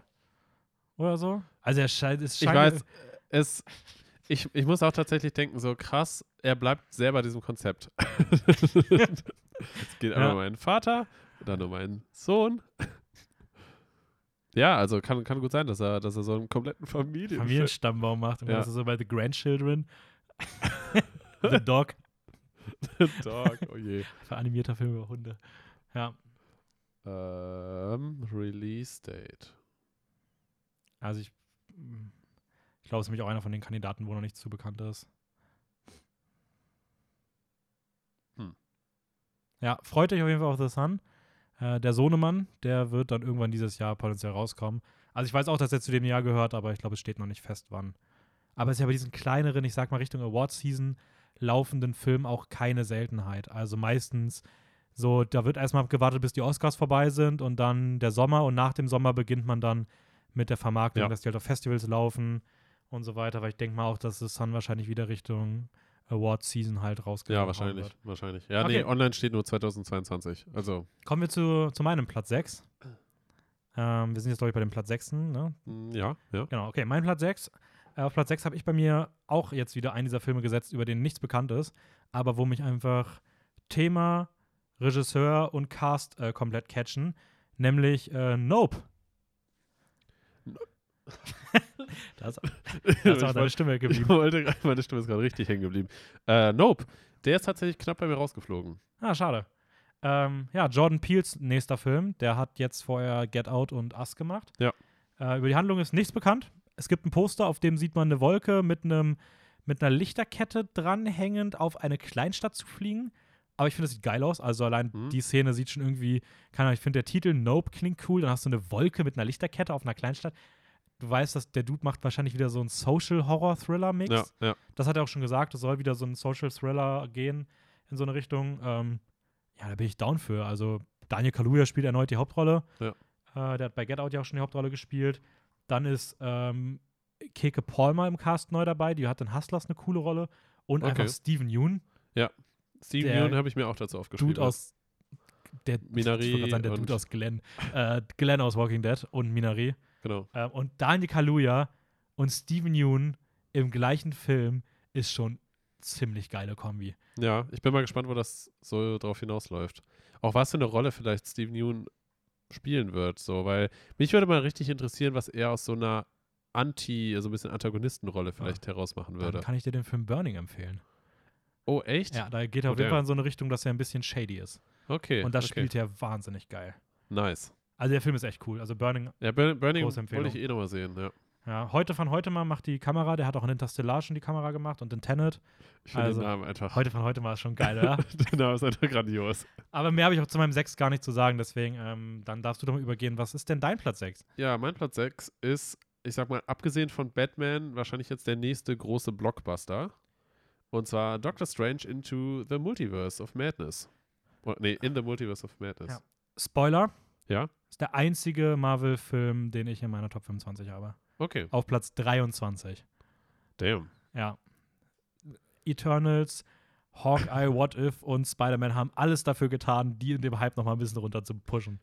Ja, aber ich, ich muss einfach sagen, also mich, mich, ich habe das auch ein bisschen in Klammern geschrieben, weil ähm, Ich verstehe es voll. der, der voll. Film, der Film, der hat mich schon ziemlich gecatcht von, von dem Teaser bzw. Trailer. Trailer ist großartig. Weil, ich weiß nicht, irgendwie diese, diese dunkle Aura, die Doctor Strange bekommt, gerade Ja. auch ein bisschen halt aus dem What-If-Stil so ein bisschen heraus. Also aus, aus der Serie, die ja im Sommer ja, lief. also ich sag mal so, alle Leute, die What If noch nicht gesehen haben und sich auf Doctor Strange 2 freuen, sollten zumindest mal sich die äh, Doctor Strange-Folge aus What If ja, anschauen. ja, weil dann hat man vielleicht eine grobe Ahnung oder Vorahnung, was der Film so grob thematisieren Mhm. wird. Ähm, ja, und ich hoffe einfach, dass, dass sie diesen Film nicht verkacken, weil ich glaube, der Film hat extrem viel Potenzial, was man wahrscheinlich auch ziemlich verhauen könnte. Ja, ich bin mal gespannt. Ich finde, ich will jetzt auch nicht zu viel sagen, weil ich auch nicht über Spider-Man eigentlich reden will, einfach auch um das, da, da Ja. nichts zu spoilern. Aber ich hoffe halt, ich hoffe halt, dass sie eine gute Handlung zustande bringen, aber auch nicht so einen Move machen, dass die jetzt anfangen in späteren Filmen Unlogiken, also Unlogiken aus alten Filmen dann irgendwie so erklären zu wollen. So, das ja, ist, ja. also das wäre irgendwie ein bisschen wack. Aber ich freue mich auch drauf. Ich muss sagen, was mich halt bei dem Film jetzt noch mal ein bisschen mehr gehuckt hat, ist äh, Sam Raimi macht die Regie. Das ist der Dude, der auch die erste der die, Spider-Man-Trilogie ja, die gemacht hat. Spider-Man-Filme gemacht hat. Und ja. der Dude hat so viele Horrorfilme gemacht. Der hat äh, Ja, Evil ja. Dead 1 und 2, Army of Darkness, Drag Me to Hell. Und wenn man dann weiß, dass Marvel halt mit dem ja, Film in so eine leichte Horrorrichtung gehen möchte, das kann halt cool werden. Auch äh, Scott Derrickson ist als Producer mit dabei, der auch bekannt ist für äh, so ein bisschen Horror-Vibes. Ich muss mal ganz kurz nachschauen, was er alles gemacht hat. Scott Derrickson. Scott Derrickson. Das ist witzig, das habe ich mir nämlich bei dem Film nicht aufgeschrieben, dass er dabei ist, aber ich habe den Namen irgendwo anders stehen. Weil der sagt, Ja, genau, genau. Der sagt mir gerade nämlich was. Äh, der ist äh, Regie bei The Black Phone. Mhm. Genau. Weil da habe ich mir den nämlich auch aufgeschrieben. Und der hat auch Sinister gemacht. Ja. Genau. Ey, krass, ich wusste gerade, ich wusste gerade so sehr, hä, Scott Derrickson, den Namen habe ich schon mal gehört. Ja, weil ich habe mir den nämlich hier extra nochmal aufgeschrieben als, als Cross-Reference, weil er da halt Producer ist bei Doctor Strange into the Multiverse of Madness. Und das alleine, finde ich, sagt schon sehr viel darüber aus, in was für eine Richtung der Film gehen wird. ja. Und da habe ich richtig Bock drauf. Ja, ich muss sagen, ich freue mich, also das Ding ist, ich kann es halt nicht verhindern. Ich freue mich eigentlich auch auf alle Marvel-Filme des Jahres. Ich freue mich jetzt nicht so krass, dass die bei mir noch in die Top 25 gekommen sind, aber ich freue mich da prinzipiell schon drauf. Mhm. Also das schaffen sie halt schon immer wieder. Ähm, ja, okay. Machen wir weiter? Ja, Platz 7, Und oder? unsere Platz 7. Ähm, ich beginne mal. Hm? Ich habe bei mir auf Platz 7 jetzt den ersten animierten Film des Jahres. Okay. Äh, ein Pixar-Film, nämlich Lightyear. Ah, Hast du den bei dir drin? der ist bei mir auf Platz 9 gelandet. Ah, dann ist dein Platz 9 ja schon mal weg. Äh, Ah. okay, dicht, dicht beisammen. Ist das der höchste Pixar-Film bei dir? äh, ja. Okay. Ähm, ja, Angus MacLane führt Regie. Und es ist die Origin-Story von ähm, Toy Story Hauptdarsteller Buzz, Buzz Lightyear. Ich glaube sogar, dass es nicht um ein Spielzeug geht, sondern es eine animierte Geschichte ist über eine echte Figur. Also, Hoffe ich. Ja, ja, nee, Ja. also es soll, glaube ich, eine Okay. Art echter Mensch sein, Ja, der das ja, gemacht hat. Der hatte Raumabenteuer und der war so berühmt, dass Ah, das von ihm das von diese... ihm Spielzeuge gemacht Ah. wurde und diese eins der Spielzeuge ist Buzz Lightyear. So habe ich es ungefähr verstanden. Wow, okay. Das, das ist ja mega cool. Ähm, und der Trailer sieht einfach so fucking awesome aus. Ja. Also ich meine, wir haben eine animierte Version von einer Mischung aus Der Marsianer und Interstellar. Ja. Mit einer Spur Ad Astra und das als animierter Pixar-Film. Ja. Ich, ich muss auch sagen, irgendwie, irgendwie hat diese Animation etwas von, von so High Real Engine Computerspielen. Und ich, ich weiß nicht, aber beim Schauen, es, ich glaube, es wurde kaum ein Wort gesagt, bis auf am Ende oder sowas. Und alleine nur von den Bildern her kriegt man so Gänsehaut. Ja. Das ist, das ist schon echt. äh, ganz echt kurz heftig. noch, ähm, Nope soll übrigens äh, Ende Juli rauskommen und Doctor Strange Anfang Mai. Ah, Um das mal ja, kurz ja, ja, nachzureichen. ja. Ähm, und Lightyear soll Mitte Juni rauskommen. Mitte des Jahres, ja. Ähm, ja, gebe ich dir voll recht. Also ich finde, der Animationsstil sieht einfach richtig geil aus. Äh, was mich halt bei dem Film nochmal eine Spur mehr auch noch hookt, ist, dass Pete Doctor äh, das Drehbuch schreibt. Das heißt, wir Okay. haben hier die Person, die für Werke wie Toy Story 1 und 2, aber auch Soul, Inside Out, Up, Wally, Monsters Inc. verantwortlich ist. Und ich hoffe halt, dass der so diese philosophische Natur aus, ähm, aus Soul oder Inside Out Hm? so ein bisschen das Drehbuch einführt. Weißt du, dass wir so ein bisschen so einen Ja. philosophischen Film übers Leben haben. So dass wir als animierter Film mit Weltall halt Schon ziemlich schon geil, ja. sehr, sehr ja, nice. Ähm, ja, mehr habe ich beim Film auch nicht aufgeschrieben. Was ist denn dein Platz 7? ja. Äh, mein Platz 7 ist Everything, Everywhere, All at Once. Das ist mein Platz 13. Und damit habe ich wirklich eigentlich diesen gefühlten Multivers-Charakter auf Platz 6 und Platz 7 halt platziert. Weil ich finde. Ähm, und, auf, und auf Platz 2. oh ja, stimmt. Und auf Platz 2. ja, ähm, weil ich war mir echt unsicher, wie rum ich das irgendwie platzieren soll oder was auch immer, weil die sind natürlich ganz unterschiedliche Filme, aber es hat halt irgendwie so, so parallel, parallel, Parallelen. Mhm. Komisches Wort. Ähm, Oh, geht. ähm, genau. Worum es genau in dem Film geht, ist irgendwie schwierig zu greifen. Hauptdarstellerin ist äh, Michelle Yeoh oder ich weiß nicht genau. Joe, ja, Michelle, Yeoh. sowas. Äh, bekannt aus Crouching Tiger, Hi- Hidden Dragon und Crazy Rich Asians. Mhm. Da spielt sie die Mutter. Ähm, ja, und irgendwie scheint sie in Paralleluni oder mit ihr, mit sich selber in Paralleluniversen verbunden zu sein. Ja, also bei IMDb steht, eine chinesische Migrantin ist die einzige, die die Welt retten kann, denn sie ist mit anderen Ichs von sich aus Paralleluniversen verbunden, doch dann wird sie immer tiefer in die Multiversen gesogen. So kann man es irgendwie zusammenfassen. ja. Absolut crazy. Ja, ich finde, diese Idee ist halt ziemlich, ziemlich cool, dass man Ja. halt so gefühlt, also wirklich im, im Trailer wird das sehr, sehr deutlich irgendwie gezeigt, wie so ihre Persönlichkeit, ihr Ich, ihr Bewusstsein gefühlt ständig wechselt zwischen diesen Paralleluniversen und sie halt langsam so fast verrückt wird und nicht mehr ganz klar ist, was Wirklichkeit ist und was passiert und wie sie halt damit umgehen soll. Und dass sie auf einmal aber auch Fähigkeiten aus den anderen Universen irgendwie bekommt und ja, ziemlich, ziemlich crazy, aber mich hat das richtig geguckt und ich bin echt gespannt, was daraus Also wird. ich muss ehrlich sagen, das ist für mich ein, also ich fand den Trailer unfassbar geil. Ja. Äh, das ist für mich ein Film, wenn du mir jetzt sagen würdest, der wird wirklich gut, ist das für mich ein Top-5-Kandidat. Mhm. Aber hat auch Potenzial, nach hinten Das loszugehen. Ganze ist eine A24-Produktion. Ich Mhm. liebe A24, das Ja. gibt dem nochmal Hype. Aber ich habe so ein bisschen bei dem Film so diesen Vibe bekommen von, ah, der wird bestimmt cool, aber ich glaube nicht, dass er so richtig krass wird. Also Ja. Regie, gefü- Regie führen die Daniels. Äh, die haben auch schon Swiss Army Man gemacht. Auch ein super Film, aber den würde ich auch nicht als Meisterwerk betiteln. Und ich habe halt ein bisschen Sorge, dass der zwar dieses Thema geil umsetzt und sowas und auch richtig, richtig gut unterhalten wird und echt auch ein geiler Film sein wird, aber dass er mich jetzt nicht so komplett weghaut. So. Ähm, aber ich lasse mich da gerne eines Besseren belehren, weil habe- ich finde, der Trailer sieht äh, herausragend ja, aus. ich habe ihn auch eigentlich hauptsächlich so hoch stehen, weil der Trailer so unfassbar gut ist und weil es von A24 ist. Ja. äh, der soll auch schon Ende März rauskommen, also äh, Genau. da müssen wir gar nicht mehr lange warten. 25. März. Und äh, damit sind wir mit unserem Platz 7 durch. Mein Platz 8 war schon, das war Killers of the Flower Moon. Ah, Das heißt, äh, was ist denn dein Platz 8? mein Platz 8 ist äh, Bell oder Belle. Ich bin mir nicht ganz sicher, wie man den ausspricht. Bell. Mein Platz 15. Ah, nice. Cool. Du nimmst mir schon die ganzen später hier weg. äh, Bell von äh, Mamoru Hosoda. mhm. ein Regisseur, der auch hauptsächlich Anime-Filme macht. Ja, ich glaube, Wolf Children, würde ich mal behaupten, ist so sein gefeiertster. Mirai wahrscheinlich sein bekanntester. Ähm, Ich konnte mit den Namen nicht so viel anfangen, aber zwei davon sind, glaube ich, auf Netflix und zwei, okay.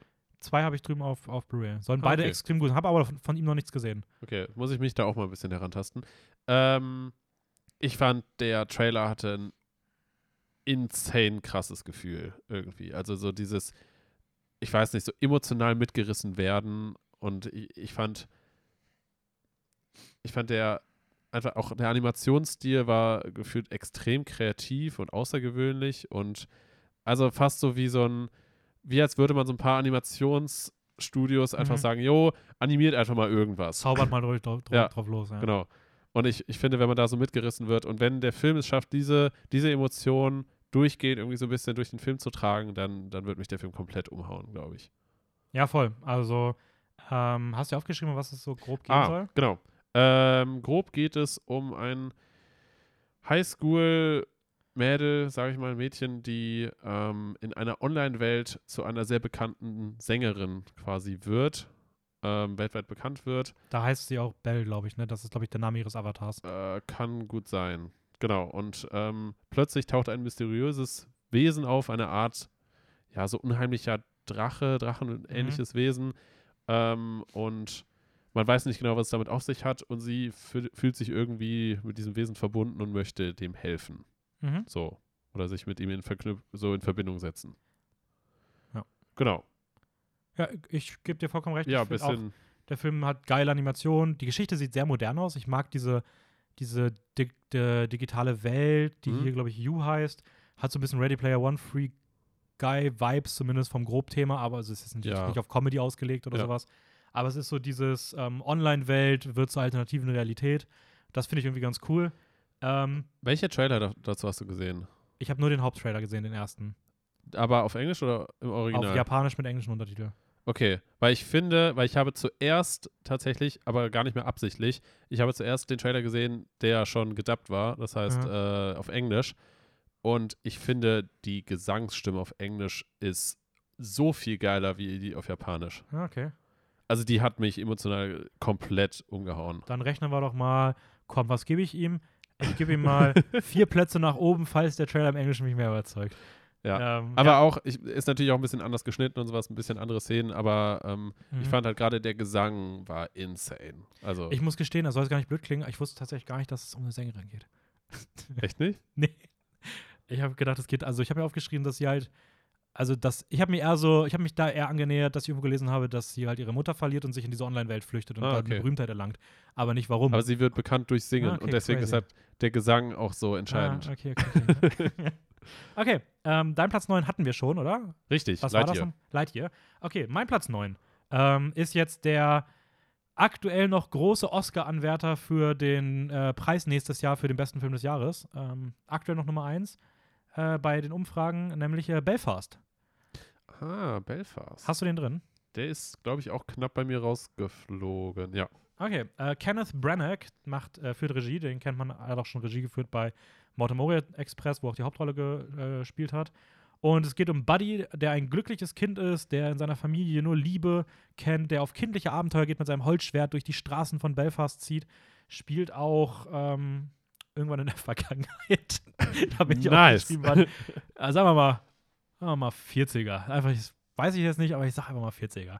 Ähm, und seine Heimat wird dann aber von Unruhen heimgesucht. Es kommt zu Aufständen, ähm, die Situation spitzt sich immer mehr zu und seine Familie muss eine gewaltige Entscheidung treffen. Entweder bleiben sie in ihrem Zuhause und hoffen darauf, dass die Situation sich zeitnah bessert, oder sie lassen alles, was sie besitzen, hinter sich und äh, wandern halt aus und suchen sich eine neue Heimat. Ähm, meinst du, wann der Film zeitlich Mhm. spielt? Ja.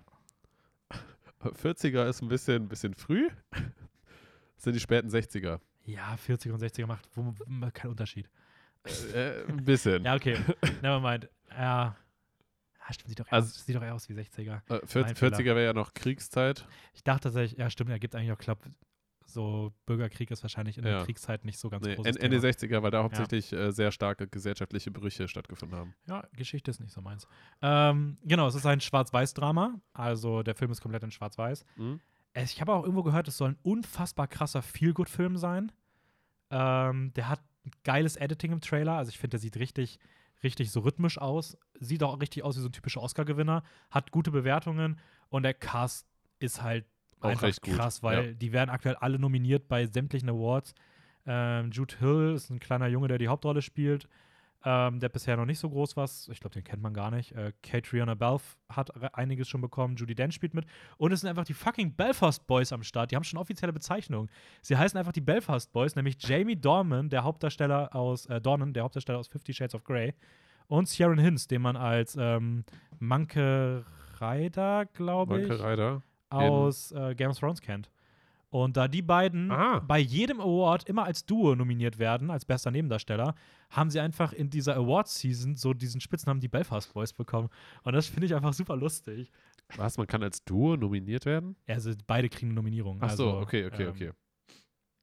Ist ja, ja. super random. Der Film soll Ende Februar rauskommen und ich denke mal, aktuell würde ich sagen, der oder The Power of the Dog sind so die, die aktuell so Kopf an Kopf rennen, wenn es darum geht, wer den besten Film Hm? gewinnt. Und ähm, ja, ich als kleiner, als kleiner Awards-Season-Hyper bin natürlich bei solchen Filmen immer ganz vorne dabei, zumindest was die Vorfreude angeht.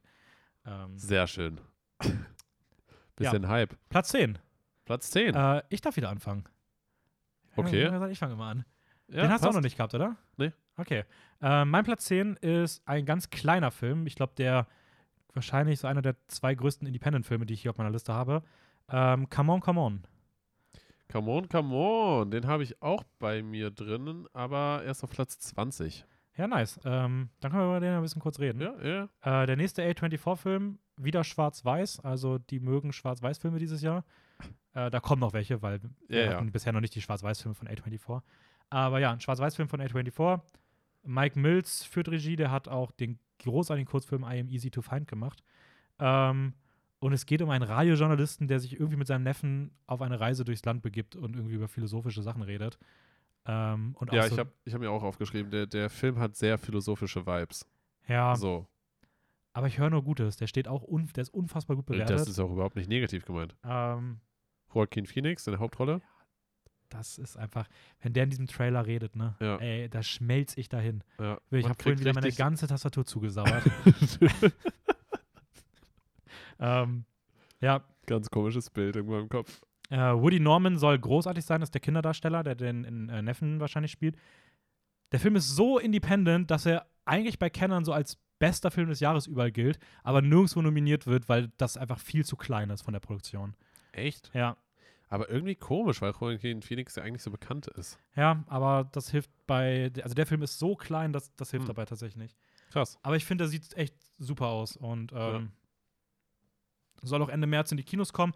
Ist ein super kleiner Geheimtipp, wenn ihr keine krassen Kinos bei euch habt, dann werdet ihr den Film wahrscheinlich auch nicht dort irgendwie sehen können, sondern hm, ich kann mir sogar vorstellen, dass so einer ist, der bei Mubi irgendwann landet. Also, Ja, ja. ähm, ja, come on, come on, geschrieben C, Apostroph M-O-N und das zweimal.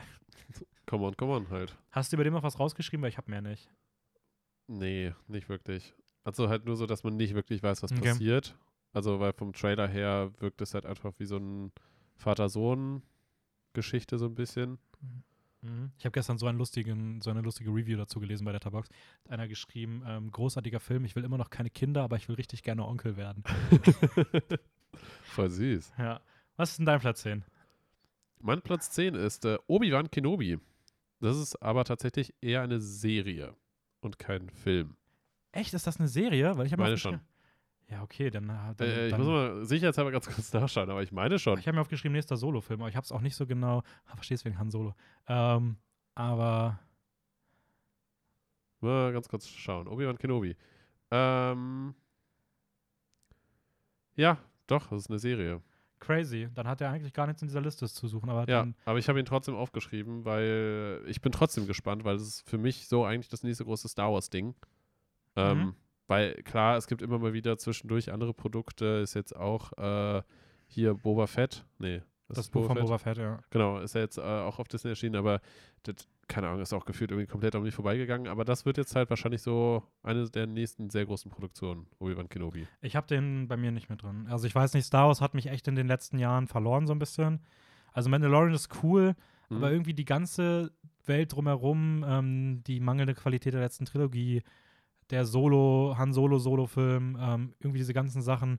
Ich weiß nicht, ich krieg da einfach, ich, also final connecte ich mit diesen ganzen Sachen nicht außerhalb der, der ersten drei Filme. So und Hm? ja. Aber dann kann ich dir schon mal gute Nachrichten übergeben. Äh, Regie wird äh, Deborah Chow führen, wohl hauptsächlich. Ich weiß nicht, ich glaube in allen Ja, Episoden. Schau, ne? Also, Deborah Chow. Und die ist äh, tatsächlich, Den die hat auch äh, bei The Mandalorian tatsächlich äh, die zwei mit die besten Episoden Regie geführt. Okay, das ist schon mal cool. Ja. Gut, aber okay, da es eine Serie ist, ähm, ach, gut, dass ich nicht reingenommen habe. Aber Ey, krass ja. wusste ich tatsächlich gar Ja. nicht. Also, die Serie habe ich eigentlich extra versucht wegzulassen aus der, also ich war mit einer Liste gehabt mit einer Mhm. Vorauswahl. Ist das jetzt durchgerutscht, dann habt ihr jetzt auch eine Serienempfehlung fürs nächste Jahr bekommen. Woo! Das ist die einzige an der Stelle wahrscheinlich. Sei denn, wenn ich gleich noch erfahre, dass irgendwelche anderen Filme auch noch alles irgendwelche Serien sind. So ganz zufällig. Ja. Okay, mein Platz 11 Ja. ähm, ist jetzt einer der großen Actionfilme des nächsten Jahres für mich. Ähm, Tom Cruise spielt die Hauptrolle, Mission Impossible 7. Nice. Den hast du bei dir wahrscheinlich nicht drin, oder? Weil Der ist bei mir auch recht knapp rausgerutscht. Ja, du kennst aber auch die Mission Impossible-Reihe nicht, oder? Nee, leider nicht. Ja, großartig. Ich habe, glaube ich, den Vorgänger gesehen, den sechsten Teil im Mhm. Kino auch. Ah, okay, habe ich den im Kino gesehen? Habe ich nicht im Kino gesehen. Ich bin mir gerade nicht ganz sicher. Aber wie gesagt, ja genau. Also, aber die Teile davor habe ich nie gesehen, deswegen. Ja, die ersten drei muss man gesehen haben, sind aber nicht gut und ab danach werden die halt immer besser. Also Christopher McQuarrie führt wieder Regie, der hat auch schon Rogue Nation und Fallout gemacht, also Teil 5 und 6, Hm? die unfassbar geil waren. Ähm, jetzt kommt der siebte Teil, 7 ist meine Lieblingszahl. Das muss gut werden. Zur Handlung ist nicht bekannt, es wird wieder irgendeinen krassen Stunt von Tom Cruise geben, der wird sich wahrscheinlich wieder halb selbst umbringen. Ähm, Sollte es nicht irgendwie hieß, heißen, dass er irgendwas im Weltraum macht? Ja, ich glaube, es kommt dann aber mit Teil 8 erst oder Ah, sowas. okay. Oder an einem anderen Projekt, ich weiß es nicht. Hier, man, es gibt irgendwie ein Setfoto, wo er mit einem Mountain, äh, wo er mit einem, mit einem, wie nennt man das denn, so einen, Was? So ein Quad oder sowas? ja, so ein Motorrad, so ein klein, I don't know, mit irgendwie so einem, so einem Offroad-Motorrad. Ähm. Das Mountainbike unter den Motorrädern. Wie er mit dem irgendwie von der Klippe springt, das ist so sein neuer Stunt, glaube ich, gewesen. ah, Aber, okay. ähm, So ein, so ein Cross, Cross, Crossbike. Crossbike Nennen wir sie Crossbikes. Äh, ja, der Stammcast ist wieder dabei, also die Leute, die man bisher auch so kennt. Ich glaube, Vanessa Kirby, weiß gar nicht, ob die bisher schon dabei war oder ob die jetzt neu im Film dabei, dazu kommt. Sieht auf jeden Fall geil aus. ähm, wird, also beziehungsweise das eine Setfoto sieht gut aus, über den Film ist wie gesagt nichts bekannt, aber die Reihe Mission Impossible ist einfach aktuell eine Garant im Actionkino und äh, soll Ende September starten, wurde auch schon ein paar Mal verschoben. Deswegen, ich freue mich jetzt darauf, wenn der dann dieses Jahr rauskommt und äh, der wird ziemlich cool. Gehe ich mal von aus. Und das war mein Platz 11. Was ist dein Platz 11? Mein Platz 11 ist The Worst Person in the World, weil ich Okay. den noch nicht sehen Mhm. konnte. Aber ich weiß auf jeden Fall, dass der sehr gut sein soll. Der war ja bei Theresa auch in der Top 10 Liste. War der bei dir auch Der war bei drin? mir in der Top 10 Liste. Oder bei dir? Shit. Ja. Dann habe ich das vertauscht. Der war bei mir auf Platz 5, glaube ich. Ach echt, doch, doch so. Okay. Ähm, ja, genau, von Joachim Trier. Aber du hast ja eh über den Film schon mal ein bisschen Mhm. ausführlicher geredet. Ähm, ja, ich. ich Wenn ihr da noch eine Zusammenfassung zu hören wollt, äh, dann schaut mein Instagram-Video auf unserem Kanal. Da kriegt ihr bei Platz 5 kurz präsentiert, um was es geht. genau. Und, ähm, warum, warum, warum freust du dich so auf den Film? Weil ich ihn dir so Ähm, schmackhaft gemacht habe? Al- Also, das ist eine Sache. Also, einfach, weil, weil er bei dir halt auch in der Top-Liste gelandet Mhm. ist vom letzten Jahr. Äh, das heißt für mich definitiv noch ein Must-See, was ich nachholen muss. Ähm, er war ja auch, glaube ich, nur auf der Biennale zu sehen. Mhm. Ja, genau. Deswegen wird er halt jetzt irgendwann erscheinen und dann werde ich ihn halt auf jeden Fall noch nachschauen. So, und äh, ich wusste halt vorher nicht genau, auf ja, was ich mich da freuen kann oder so und habe mir jetzt halt den Trailer auch nochmal angeschaut und ich muss schon sagen, dass der Film echt richtig, richtig geile Vibes irgendwie hat. Ja, also, der Trailer ist auch echt gut. Also, und auch der, aber der Film kriegt das auch. Also, wenn man den Trailer mag, finde ich, die Stimme aus dem Trailer kriegt der Film fast eins zu eins auch über auf den okay, Film gelegt. nice, nice. So, Dann kann ähm, ich mich auf jeden Fall freuen. Ja, der ist, also ich, gerade weil ich auch weiß, du machst ja auch der Rausch extrem gerne. Ja. Die, das ist diese skandinavisch-moderne Komödie, Drama-Mix. Äh, hier nochmal mit einer ordentlichen Coming-of-Age-Story dabei. Also, das ist schon ein gutes Ding. Ja, ich finde tatsächlich diese, es gibt ja diese Szenen, wo alles komplett still ist und sie dann ja teilweise da durch, durch Set irgendwie läuft oder was und dann teilweise auch über die Straße. Und ich finde, das hat irgendwie Mhm. so ein ganz, ganz seltsames, aber auch irgendwie so besonderes Gefühl irgendwie, Ja. was das vermittelt. Ich glaube, da wird dir sehr gut gefallen. Ja. Ähm, nice. Mein Platz 12. Dein Platz Ein 12. Film, zu dem ich bisher nur einen Teaser gesehen habe, äh, nämlich äh, den neuen Film von Olivia Wilde, Don't, äh, Don't Worry, Darling. Aha. Hast der ist bei mir auf Platz 16 gelandet. Ja, da hast du mir den, den, da hast du mir den Teaser geschickt. Und ich war, der, der, ging, der geht nur so acht Sekunden. Ja. Aber Ich finde, der ist geil. Ja, ja. Also, Olivia Wilde hat auch zuletzt bei Booksmart Regie geführt. Ich finde, das ist eine richtig coole Regisse- Regisseurin, die sehr moderne Filme macht, die geile Frauenrollen bei sich auch in die Filme reinschreibt. Sie spielt auch selber mit bei dem Film. Genau, jetzt spielt sie dieses Mal auch selber mit. Ähm, Weil sie eigentlich hauptsächlich, glaube ich, eher als Schauspielerin auch bekannt ist. ja, die hat bei Dr. House, glaube ich, mitgespielt. Auf Und jeden Fall bei sehr Rush. viel. Ich habe ich hab bei IMDb, ich habe aber nicht genau nachgeschaut, in welchen Sachen, aber da hat sie halt irgendwie unter Schauspielerei irgendwie so ich weiß nicht, Mhm. 140 Einträge oder sowas. Und äh, bei Regie halt dann nur so 5, 6, 7 oder sowas. Ja, aber ich glaube, das ist auch so eine der Regisseurinnen, der so die Zukunft gehören kann. Also ich Mhm. glaube, die werden wir auch noch häufiger bei Sachen sehen. Ähm, ja, der Film hat so ein 50s-Setting, würde ich sagen. Auch so wieder Once Upon a Time in Hollywood vom ja, groben, ja. vom groben Set-Design her mit so Thriller-Vibes. Es geht um eine Hauptfrau, Haupt, eine Hauptfrau, um eine Hausfrau, die in einer utopischen Gemeinschaft in einer Wüste lebt und dann eine verstörende Wahrheit über ihr scheinbar perfektes Leben entdeckt. Oh, Und ich finde, das klingt einfach schon geil. das klingt, klingt vielversprechend und vor allem mit Florence Pugh in der Haupt Ja, das, Hauptrolle. Also das, Also ich würde fast behaupten, also ich will jetzt gar nicht so hochstechen, aber vorsichtig formuliert würde ich sagen, die gehört aktuell zu meinen drei liebsten Schauspielerinnen. Florence Pugh. Ja. Also die, die ist halt so für mich auf einem Level so mit, mit Emma Stone Hm? und Saoirse Ronan. Ich glaube, bei den dreien ist mir scheißegal, was die für einen Film machen, wenn da ein Film rauskommt. Ich, also du kannst mich da blind reinsetzen und ich werde wahrscheinlich Spaß dran haben. Und Florence Pugh hat das, hat das MCU schon wahnsinnig aufgewertet. Ihre letzten Filme fand ich alle cool. Hm? Ähm, Ja, kann das so gar nicht mehr sagen. ich will mal ganz kurz einwerfen. Ich glaube nicht, dass du Spaß dran haben würdest, wenn man dich blind in einen der Filme setzen würde. ähm, Harry Styles spielt mit, Habe ich mir auch aufgeschrieben. sogar als große Hauptrolle mit, was ich ziemlich cool finde. Echt? Doch, Ja. größere Rolle, okay. Ich kann mir sogar vorstellen, dass vielleicht sogar der Ehemann ist und der irgendwie ein düsteres Geheimnis hat, also dass der auch Ja. in diese böse Richtung ein bisschen rutschen Ich könnte. finde es ich find's super faszinierend und auch irgendwie so ein bisschen spannend, was jetzt mit Harry Styles demnächst passiert. ist Weil, das, also ich will jetzt gar nicht blöd sein, aber ich habe das irgendwo gehört, dass das nicht sogar der Ehemann von Olivia Wilde oder der Freund, I don't know, dass die sind die nicht zusammen? echt? Ich bin mir nicht ganz sicher. Ich weiß auch nicht, woher ich das gehört habe. Harry Aber Styles Spouse. Dass man sowas googelt. So parallel. also ich bin mir nicht ganz sicher oder ähm, Ja, tatsächlich. ja.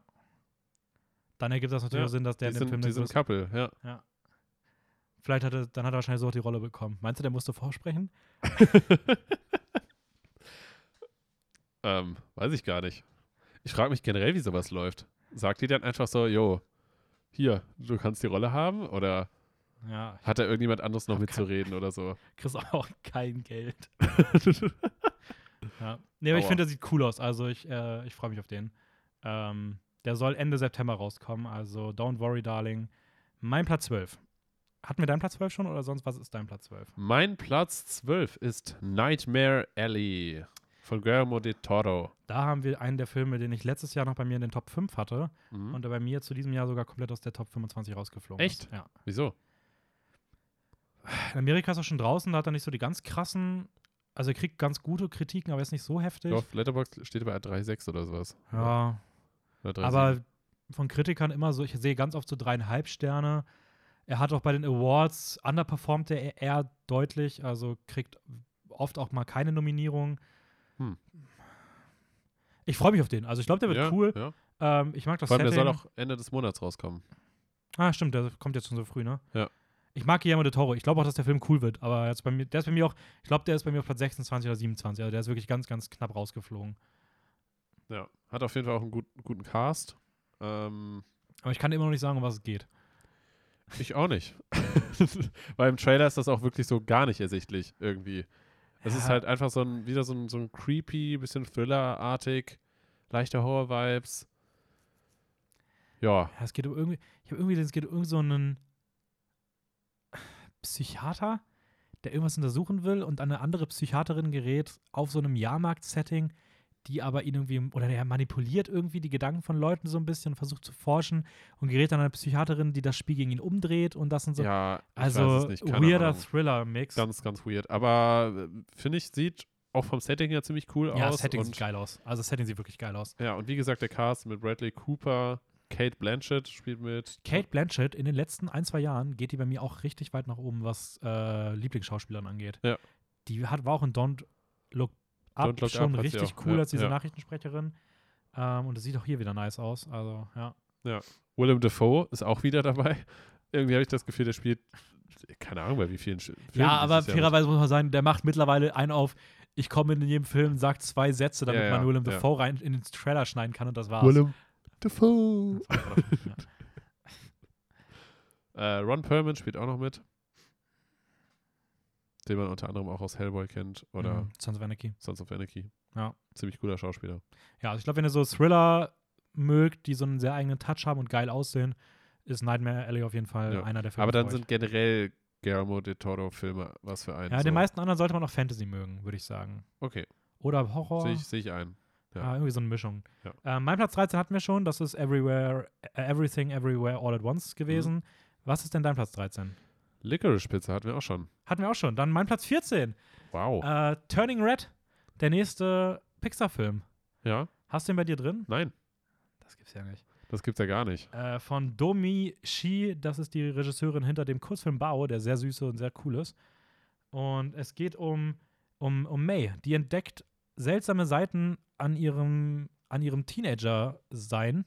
Sie kommt langsam Richtung Pubertät und merkt, dass sie in Stresssituationen oder in unangenehmen Situationen sich in einen riesigen Plüschpanda, roten Plüschpanda verwandelt. Ähm, und das sorgt natürlich für allerlei Probleme. Ich habe mir heute den Trailer nochmal angeguckt und ich finde, der Trailer ist so süß und so cool. Ich finde diese Dynamik in dieser nerdigen Freundesgruppe so geil, weil es endlich mal nicht so irgendwie da dargestellt wird, dass sie endlich die beliebten Kids sein wollen oder sowas. Nee, die sind da richtig selbstbewusst im Umgang mit ihrem, dass sie so ein bisschen anders sind. Aber irgendwie ist das richtig cool. Ey, der, das ist wieder so ein Pixar-Ding, meiner Meinung nach, der richtig stark werden kann. Ähm, Okay. Könnte mir sogar vorstellen, also wenn ich tippen müsste, welcher Pixar-Film in diesem Jahr, der, wenn ich wüsste, einer von beiden enttäuscht ein bisschen, würde ich, glaube ich, sogar eher sagen, dass ich glaube, dass der Lightyear-Film ein bisschen schwächer wird, als man denkt. Und dass Turning Red, glaube ich, eher die sichere Bank ist, wenn es um einen guten Film geht. Aber Ja, entschuldige für die kurze Pause. Ich rede gerade nicht, weil ich mir die Nase putze. ist voll okay. Ähm, aber ja, viel mehr habe ich zu dem auch nicht zu sagen. Also ich finde, glaube, es steht ein gutes Jahr für Pixar an. Und äh, Turning Red fand ich einfach. Ich mochte den ersten Teaser schon. Ich mochte den ersten Trailer. Ich habe jetzt heute den zweiten Trailer gesehen. Die sind alle drei super. Der hat so einen geilen Backstreet Boy. Der hat ein bisschen den Soundtrack, den auch Red Rocket hatte. Also ich finde, der Okay. musikalisch Ja. geht das in so eine Richtung. Ja, äh, ich weiß, ich weiß auch nicht genau. Also für mich hat es Ja, nicht ist so direkt okay. angesprochen. Der soll Mitte März rauskommen. Sehr schön. Was ist dein Platz 14? Mein Platz 14 ist äh, Canterbury Glass von David O. Russell. Okay, der ist bei mir nicht drin. Ja, der Film ist auch wirklich ein bisschen als Ausnahme bei mir mit drin, weil über diesen Film ist halt wirklich noch so absolut gar nichts bekannt. Es kann auch sein, dass er gar nicht dieses Jahr erscheint, aber Mhm, steht der halt hat den wirklich noch. heftigsten Cast, glaube ich, an der. Ja, der hat, Also- der hat einen absolut insane Cast und deswegen habe ich ihn halt bei mir mit reingeschrieben, weil ich habe das Gefühl, dass das ziemlich heftig werden kann. So, Hast du dir aufgeschrieben, was David. Russell noch gemacht hat? äh, der hat auch ziemlich viel Kram gemacht. Ist das Ähm, der, der American Hustle gemacht Ja, hat? ja, ne? ja. Ja, ich glaube, deswegen ist der bei mir nicht reingekommen, weil ich finde, das ist ein guter Film, aber ich vergesse seine Filme immer. Also, es sind so Filme, ich mag die, wenn ich sie gucke. Und ich könnte dir jetzt schon wieder nicht mehr sagen, was bei American Hustle so wirklich passiert, obwohl ich den schon zwei oder dreimal gesehen habe. Ja, das, ja gut, stimmt, das, das kann auch ein bisschen gegen diesen Film sprechen, also der, der jetzt dieses Jahr eventuell Mhm. erscheinen soll, weil in American Hustle hatte halt auch einen richtig krassen Cast Ja, und der Film ist irgendwie so ein bisschen untergegangen. ja. Ja, wer, ansonsten- wer, wer ist denn der krasse Cast? Der krasse Cast ist äh, Anya Taylor-Joy, auch wieder dabei, Mhm. ähm, die hat anscheinend dieses Jahr auch ein bisschen mehr vor. Äh, Margot Robbie spielt mit, Christian Bale, Ich glaube, der ist auch die Hauptrolle wieder mal. äh, Rami Malek spielt mit, Zoe Saldana oder Saldana, ich weiß nicht genau, wie man das Passt ausspricht. schon. Äh, Robert De Niro spielt auch mit. John, Echt? Ja. Okay. John David Washington spielt mit. Das ist der Dude aus Black Landsman oder Tenet jetzt. Genau? Ja. genau. Ähm, weitere Namen habe ich mir jetzt nicht aufgeschrieben. Taylor Swift ist noch dabei. oh ja, Taylor Swift ist auch noch mit dabei. Wie einfach super random. Ja, Ah. es sind noch ein paar mehr auf jeden Fall dabei, aber das sind jetzt so, würde ich sagen, wahrscheinlich die bekanntesten Namen. Hat doch ein cooles Post auf Letterboxd. Ich meine, aber ich habe irgendwo gelesen, dass der so eine so irgendwas auch mit einer re religiösen Komponente drin hat. Ja, ich weiß also nicht. Ich habe ich hab jetzt nicht noch tiefere Forschung irgendwie angestellt oder sowas, weil da stand da wirklich auf IMDb einfach Mhm. nur Plot Unknown oder sowas. Also, Ja, okay. Ähm, machen wir weiter. Mein Platz 15 hatten wir schon. Das war Bell. Hatten wir Mhm. deinen Platz 15 schon? nee. Was ist denn das? Da habe ich jetzt The Humans von Steven Ah. Karam. Sehr nice. Der nächste A24-Film. Der nächste A24-Film. Ist der Und bei der dir nächste drin? Film ist Steven Yeun. Richtig. Ist der Film bei dir drin? Nee. Okay. Auch knapp nicht drin. Ja. Habe heute den Trailer nochmal gesehen. Finde ich krass, weil ich hätte tatsächlich, hast du den Trailer gesehen? Ja. Äh, Also nur so hätte, ganz kurz. ich hätte tatsächlich nicht gedacht, dass das ein Film ist, der, der dich interessiert. Also ich bin gerade richtig verwundert, dass der drin ist. Soll ich dir sagen, warum der ja, bei mir drin sollst gelandet du mir ist? wirklich sagen? okay, dann sage ich dir das jetzt. Ja, Dennis. mach mal. Weil im Trailer, äh, der Film wirkt am Anfang so ganz ruhig eigentlich nur, so als würde, da, würde es einfach nur irgendwie so ein paar Leute irgendwie in einem Raum, in so einem Haus irgendwie so begleiten und es könnte einfach nur wie so ein Drama so ein bisschen werden. Aber der, ich weiß nicht, der Trailer hat so ganz leichte Anzüge von so, dass so irgendwas im Hintergrund ist, das ist dieses typische A24-Ding. Und da dachte ich mir so, hm, ja, okay, Steven Yeun spielt mit. Ja, weiß ich nicht, ob Na das jetzt gut. so besonders sein, so sein könnte, werden könnte. Und dann wollte ich gerade wirklich das Fenster wieder schließen oder beziehungsweise den nächsten Film durchschauen und den halt eigentlich abhaken. Und dann habe ich oben gesehen, dass der Film R-rated wird. Und das hat mich sehr stutzig Ah. gemacht. Okay. Wenn ich das gewusst hätte, wäre der vielleicht auch mal reingerutscht. Ja. Okay, das klingt schon cool. Also ich muss sagen, ich finde, er sieht eh super aus. Also ich freue mich Ja. auf den, aber Ja, und ähm, ich, ich weiß nicht, weil das, das war jetzt bei mir so, okay, was, was wird da vielleicht passieren? hast du da irgendwas zur Handlung rausgefunden? nee, gar nicht. Nee, ne? Nee. Okay. Ähm, das war dein Platz 15, ne? Obwohl, doch, wait, ich habe hab ich mir gar nicht aufgeschrieben. Ich habe aber gerade im Kopf, dass da, doch, wait, Warte, das war aber auch dein, dein Platz 15, ne? das war mein Platz 15, richtig. Ey, das ist völliger Quatsch. Der, der Film ist auch schon in den USA angelaufen. Warum habe ich mir nichts aufgeschrieben dazu? Ich weiß aber, ich habe gerade auch keine Handlung dazu im Kopf. Ähm, Handlung. Ähm, ganz kurz. Ja, ist voll okay, ich überbrücke das. ähm, wir machen gleich weiter mit Platz 16 nach der Werbung. Und äh, da werden wir vielleicht ein bisschen schneller durchgehen, damit wir mal ein bisschen noch weiter noch vorankommen, zu unserem letzten Film auch noch. Aber ist das nicht schon spannend? Es sind nur noch 10 Plätze in unserer Top 25 pro Person. Ja. Viele hatten wir auch schon und jetzt geht's weiter. Und jetzt geht's weiter mit der Handlung. Äh, ich lese einfach mal diese drei, zwei, drei Sätze aus, äh, aus Wikipedia vor. Eigentlich will die Familie Blake gemütlich Thanksgiving verbringen und hat sich in Manhattan zusammengefunden. Neben den Töchtern Amy und Bridget nimmt auch deren Freund Richard an der Feier teil. Ihre Eltern Eric und Dern, Dirty sind aus Scranton in Pennsylvania angereist. Am Abend jedoch erreichen die Spannungen in der Familie ihren Siedepunkt und werden durch irgendwas heimgesucht Okay. oder sowas in die Richtung. Okay, Also cool. es spielt auch wohl ein bisschen was Übernatürliches mit, glaube ich. Ja, aber ich bin mal gespannt. Also, da freue ich mich auch. Also, ich freue mich auf den. Ja. Der wird, glaube ich, ziemlich cool. Hm? Ich mache weiter mit dem Platz 16. Platz 16. Äh, ein Film, der letztes Jahr bei mir, glaube ich, auf Platz 2 war oder 3 oder so. Also ganz, ganz weit oben. Auch ein bisschen gefallen. Guillermo de Toro führt Regie. Hm? Aber es ist nicht Nightmare Alley. Es ist Pinocchio. Oh. Hast du den bei dir drin? Äh, nee. Das ist aber komisch, weil den habe ich generell irgendwie bei mir gar nicht. Nee, es, Drin. es gibt auch einen Trailer, aber das ist irgendein anderer Pinocchio-Film. Der ist richtig scheiße. Aber es, Ja, Guillermo deswegen. Ich bin nämlich auf diesen anderen Ja, Pinocchio-Film nee. gekommen. Guillermo de Toro macht einen, eine düstere Pinocchio-Verfilmung.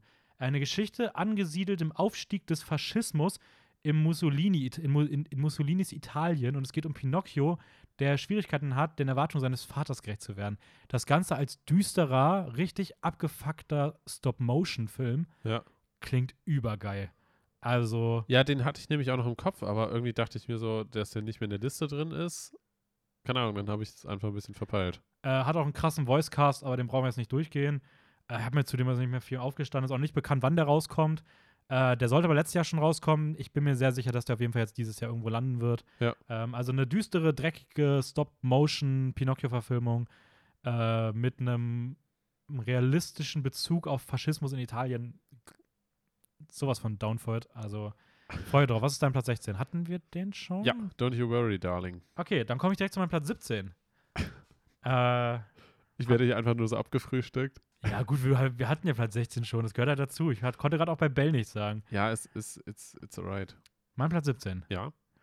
Ein, vielleicht der kleinste Film, den ich bei mir auf der Liste habe. Mhm. Noch kleiner als Come on, Come on. Äh, so klein, dass der sogar als Trailer nur so einen Filmfestival-Clip hat. Äh, das Indie-Drama Pleasure. Hast, Ja. Hast du den bei dir drin? Habe ich nicht bei mir drin. Ich habe auch darüber nachgedacht, weil ich nicht genau wusste, was ich davon halten soll.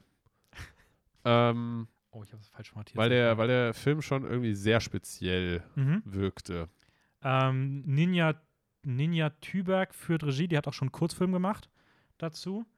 Ähm, und es ist ein Drama über den Wunsch des Aufstiegs in der Pornobranche von Bella Cherry. Die ist 20 Jahre alt, ich finde den Namen schon so geil. Bella Ja. Cherry. Äh, also die 20-jährige Bella Cherry verlässt ihre Kleinstadtheimat und geht nach LA, die Stadt der Träume. Und, Die Stadt ähm, der Pornos. und sie will, sie hat das große Ziel, dass sie der nächste große Pornostar werden will, merkt dann aber in der Branche selbst, dass sie Wahrscheinlich ähm, falsche Erwartungen. ja, falsche Erwartungen und dass es dann doch alles auch mehr Schattenseiten mit sich bringt. Ja. Ähm, der Film hat großartige Kritiken, Kritiken bekommen. Also steht auch für so einen kleinen Film mit so einer Thema, ich glaube, steht bei 3,5 oder 3,6 auf Letterboxd. Okay. Das ist voll okay. Für so Ja. einen expliziten Film ist das großartig. Ist auch bei irgendwelchen Indie Awards, glaube ich, schon nominiert gewesen. Ähm, ich finde das Thema cool. Also ich finde es cool, dass so ein Thema jetzt auch mal als Spielfilm Präsenz ja, hat. ja. Ich muss sagen, ich habe mich im Studium mit, mit dem Thema auch so beschäftigt. Das erinnert mich extrem an die Biografie von äh, Sascha Gray, zu der ich ein Referat halten musste. Und ähm, es ist das Schauspieldebüt von Sophia Kappel. Das heißt, wir haben hier eine, eine, eine Schauspielerin, die eine 20-jährige Pornodarstellerin spielt, als Schauspieldebüt. Das ist, das ist heftig. Das ist auch schon cool Ja. und einzigartig und krass. Und was ich halt, weswegen ich halt glaube, dass der Film auch wirklich gut wird, ist ähm, eine Kamerafrau. Ich finde, das ist bei dem Thema irgendwie Mhm. wichtig. Ich finde, das sieht man auch schon im Trailer. Es wird sehr coole Shots gefilmt, wo andere Filme das ein bisschen ausschlachten würden. Ja. Ähm, es spielen sehr viele Darsteller und Darstellerinnen aus der Branche mit, aber selbst die sind irgendwie in dem Trailer schon auch mit einer gewissen Seriosität gefilmt. Hm. Und ich weiß nicht, ich, ich freue mich. Denn der startet jetzt auch, glaube ich, nächste Woche schon, Mitte Januar. Ja, dann Ähm.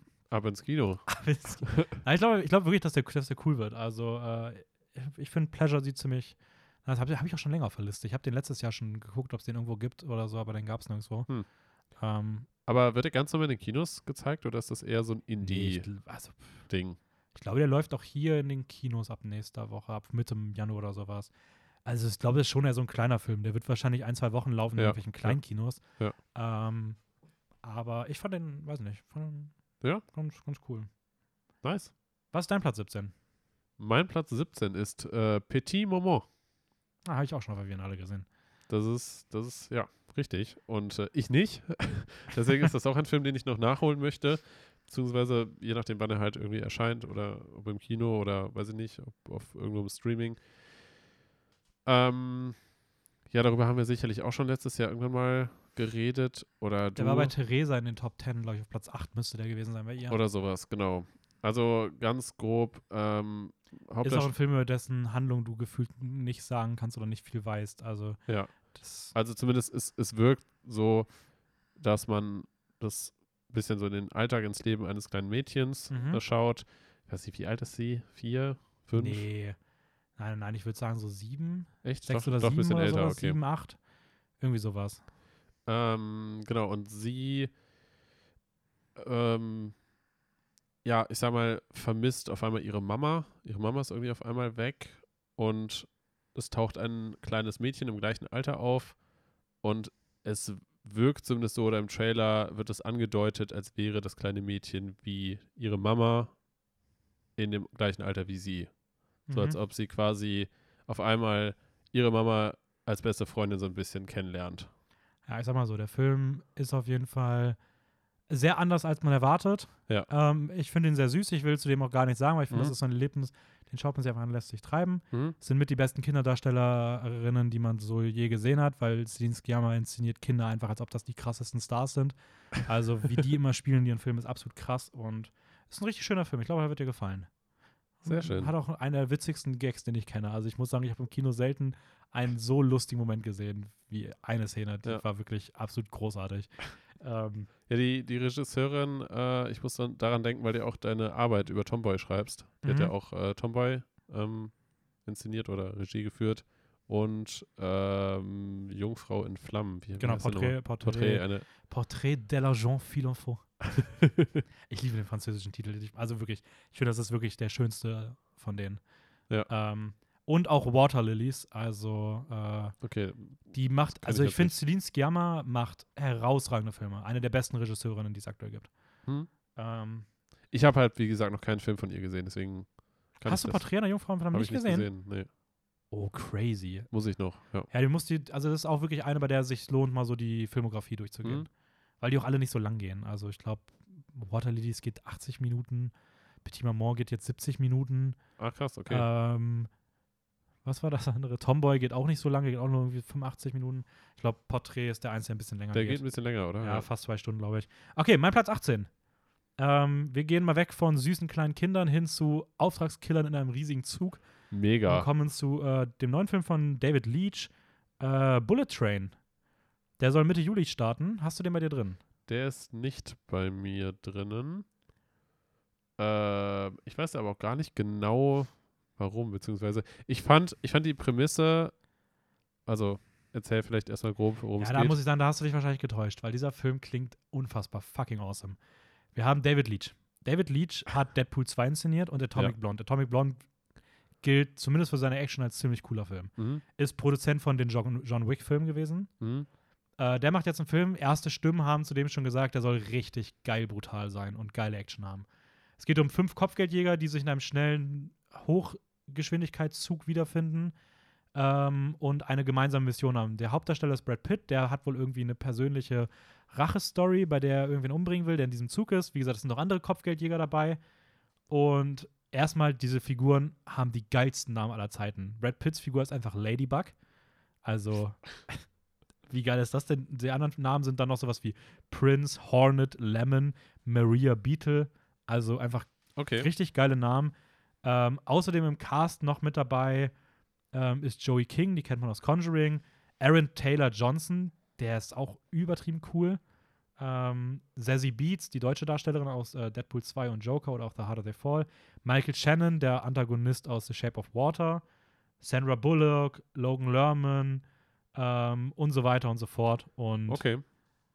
Ja, der also, gleiche Kameramann, der auch John Wick gemacht hat. Also die Oh, Action okay. wird wahrscheinlich übergeil aussehen. Ich stelle mir das so ein bisschen vor wie Snowpiercer auf John Wick. Okay, dann, dann habe ich mich da nicht genug eingelesen, muss ich ehrlich sagen. Ich habe den auch erst, ich habe doch vorhin gesagt, dass ich einen Film jetzt Ja, nachträglich ja. noch reingesetzt habe. Ah, Das war der. Nee, für mich klang die, die Prämisse, also dieser, diese zwei Sätze irgendwie, dass da halt fünf ähm, Auftragsmörder, Mhm. irgendwie sowas Killer halt äh, mit auf so einem Husch sich, nee, schnell, schnell zu quasi drauf sind, ähm, klang für mich ganz interessant. Irgendwie so cool, ja, hm, okay. Aber ich weiß nicht, hat mich dann doch nicht so krass Ja. gecatcht. Ich habe irgendwo ganz spät nämlich gesehen, dass der David Leach die John Wick Sachen gemacht hat und bin Mhm. darauf dann gekommen, habe auch gesehen, dass auch der Kameramann Jonathan Saylor auch schon John Wick gemacht hat und das war so der Moment, wo ich mir dachte, okay, und mir ist nämlich eingefallen, ich irgendwo vor einem halben Jahr nämlich mal so eine so ein Testscreening irgendwo Review gelesen, wo Ja. Leute halt so Filme so wie jetzt schon bei Batman gesagt wurde, dass irgendwelche meinen, der ist fucking gruselig. Ja, ja. Und dass irgendwer gesagt hat, dieser Bullet Train, wer hätte wohl richtig harte Action, daran konnte ich mich wieder erinnern. Oh, crazy, okay. Der soll Mitte Juli starten. Mein Nice. Platz 18. Was ist dein Platz 18? Mein Platz 18, ähm, und da wirst du jetzt wahrscheinlich erstmal denken, was? Ist Avatar 2. Nö, wundert mich. Also habe ich auch erwartet, dass der bei dir drin ist. Echt? Ja, es hätte Okay. mich sehr gewundert, wenn er nicht bei dir drin ist. Okay. Also, weil du magst, also ich finde, selbst ich habe überlegt, ob der bei mir sogar irgendwo Richtung Platz 25 noch mit da Mhm. reinflutscht. Flutsch. Nee, also äh, Avatar 2 von James Cameron. Wir machen, halt wir, wir machen eine Avatar-Folge. Wenn der rauskommt, Ja. wir machen eine Avatar-Folge. Okay. Das, äh, entweder mal gucken, ob wir das als Avatar-Folge oder als James Cameron-Folge machen. Dafür gucke ich auch den ersten nochmal. Ich habe den Mhm. eh noch nicht ge gereviewt bei mir. Ähm, Ähm, genau, James Cameron hat jetzt an Teil 2, 3 und 4, also wirklich drei Filme am Stück gearbeitet. hä, wie dumm ist das denn? Warum macht er nicht noch den fünften? What the fuck? Das soll auf fünf Teile ausgelegt sein. Wer hört denn vom letzten auf? Oder vielleicht macht er auch den fünften. Vielleicht habe ich Okay. den einfach nicht mit aufgeschrieben. So, warten wir erstmal ab, wie erfolgreich die sind. Lass mal nur die ersten vier produzieren. Kann ich auch eben nachschauen. Ähm, Nee, alles gut. Es es ist ja eh noch hin. Können wir Ja, nächstes Jahr nochmal rüber genau, reden. können wir, können wir dann mal schauen. Auf jeden Fall, ich dachte, es wären nur vier, vielleicht sind es auch fünf. Ähm, auf jeden Fall produziert und filmt er halt wirklich alle Filme mehr oder weniger am Stück. Deswegen ist er jetzt auch schon seit über einem Jahrzehnt, also seit Avatar 1, also seit Avatar, der 2008 oder 2009 in den Kinos war. Ich bin mir gerade nicht ganz sicher. 2008 oder 2009 war das. Äh, auf jeden Fall ist das jetzt halt schon 2.8. auf jeden Fall ist es jetzt halt dann schon 12, 13 Jahre her und dann halt nächstes Jahr. Also er ist fast 15 Jahre dann schon dabei, diese, diese Filme äh, zu drehen und zu produzieren und alles Mögliche. Und das soll halt wirklich dann eine mehr oder weniger zusammenhängende Story sein, die dann halt sich nach und nach erzählt. Was- 2.9. 2.9, okay. Was genau da passiert, ist noch nicht ganz klar. Es wird aber definitiv äh, auch um Familie gehen. Das heißt, dass ähm, Jake Sully und seine Lady, ich weiß jetzt nicht mehr ganz genau, wie sie heißt, von den Navi, dass die halt irgendwie dann auch anscheinend Kinder bekommen und sowas alles. Und es soll sehr viel auch unter Wasser stattfinden. Ja, ich glaube, Cameron ist doch sogar auch in der Zwischenzeit mal mit so einer mit so einem Boot auf den Grund des Marianengrabens Ja, genau, gefahren genau, und so. Der ist genau. so total fasziniert für Unterwasserwelten. Ja, genau. Also es ist halt, genau, er ist sehr fasziniert von Unterwasserwelten und hat halt auch sehr viele Aufnahmen unter Wasser gemacht, teilweise auch von wahrscheinlich Wesen in irgendeiner Form, die man so in der Form noch Mhm. nie gesehen hat. Ähm, also hat auch viele neue Spezies in der Form entdeckt ähm, bei dieser Reise und ich weiß nicht, ich fand einfach vom ersten Teil super faszinierend, wie er diese Welt halt irgendwie geschaffen hat. Und Ja. ich bin halt gespannt, was er da noch weiter erzählt. Der kommt im Dezember raus, der später Genau, erst, ne? er soll vor Weihnachten, genau, 16.12. Der offiziell. große Weihnachtsblockbuster. Ja. No Way Home des diesjährigen Jahres. Ja. Okay, mein Platz 19 äh, mache ich ein bisschen schneller, weil ich würde wirklich gerne eigentlich mit den 25 durchkommen. ja, Ähm, und der Film kommt jetzt auch am 14. Januar raus, also nächste Woche auf Apple TV Plus. Und ich werde den wahrscheinlich zeitnah gucken und dann können wir da, werde ich da im Podcast nochmal drüber reden. Deswegen, bei mir auf Platz 19 ist der neue Film von Joel Cohen, äh, The Tragedy of Macbeth. Ähm, wieder A24, wieder schwarz-weiß. Ähm, optisch sieht der Film richtig geil aus. Es ist die typische Macbeth-Geschichte. Ähm, ja, ich rede über den erst nochmal. Denzel Washington und Frances McDormand spielen die Hauptrollen und sind beide Kandidaten für Oscar-Nominierungen. Ähm, sieht, Okay. wie gesagt, also wenn man den Trailer sieht, der sieht halt richtig einzigartig aus. Dieser Schwarz-Weiß-Look ist hier nochmal was ganz Besonderes. Der sieht, ich finde, der sieht so aus, als ob durchgehend Sand in der Luft ist. So windiger Voll. Sand. so ein bisschen so grainy oder ja, was? oder irgendwie, ich kann es gar nicht genau beschreiben, aber ich finde, der, der hat was. Also mein Platz Okay. 19, Tragedy of Macbeth. Was ist dein Platz 19? So. Das ist so richtig so runtergebetet gerade. Ja, ich, wie gesagt, ich würde gerne. Ja, ja, ja, ist okay. äh, mein Platz 19 ist äh, Poor Things von Yorgos Lantimos. Okay, ist bei mir auch nicht reingekommen. Ähm, über den ist Hauptsache einfach wieder Willem Dafoe, sehe ich gerade schon. das ist korrekt. Äh, Emma Stone und Willem Dafoe spielen beide mit. Ähm, Und Mark Ruffalo. und Mark Ruffalo, das ist korrekt. Also Hulk. Es spielt auch wirklich, ist Hulk. Hulk. Genau. Ähm, es geht ein bisschen thematisch darum, dass ähm, so Thema, also Thema Liebe, Discovery, also so ein bisschen, ähm, Mhm. ein bisschen Dinge irgendwie neu erfinden und äh, es geht um einen Wissenschaftler, der eine junge Frau wieder zum Leben erweckt und da quasi wie so ein wissenschaftliches Wunder schafft. Und um dieses Thema geht es und das fand ich irgendwie super faszinierend. Ja, Lantimos ist eh ein super Regisseur. Ich glaube, bei mir war es wieder so diese Kombination aus nicht so viel bekannt und auch einer der Filme, der potenziell vielleicht sogar erst ins Jahr 2023 rutschen Mhm. könnte. Ja. Deswegen ist er bei mir nicht reingekommen, aber an sich, wenn man über ist wieder so, wenn man den ein bisschen mehr wissen würde oder mehr schon sehen würde, wäre das bei mir, wäre der bei mir auch ganz weit oben gelandet. Also, Ja, ja.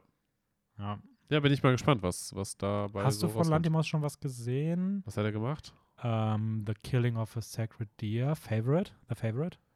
Ich glaube Ähm. tatsächlich, sonst wäre wahrscheinlich der Film auch bei mir weiter oben Ah, gelandet. okay. Weil ich habe nämlich auch gesehen, dass da einige äh, Filme bei sind, die auch sehr gut Ja, sein ein sollen. cooler Regisseur. Habe ich leider noch nichts von gesehen. Okay, mein Platz 20. Ähm, kann ich wieder recht schnell machen. Ja. Animiert Animationsfilm von Henry Selick. Das ist der Regisseur hinter Coraline. Und der macht Wendell and Wild. Äh, Netflix-Film. Mhm. Soll irgendwann dieses Jahr auf Netflix kommen, ist noch nicht bekannt wann. Hast du die bei dir drin? Nee, ich habe auch überlegt, ähm, weil ich den auch sehr interessant fand, so vom, vom Stil her, war sehr außergewöhnlich, sehr anders. Ähm, und auch Das von ist der einfach der Coraline-Regisseur. Also das Ding muss krass werden. Also, Ja.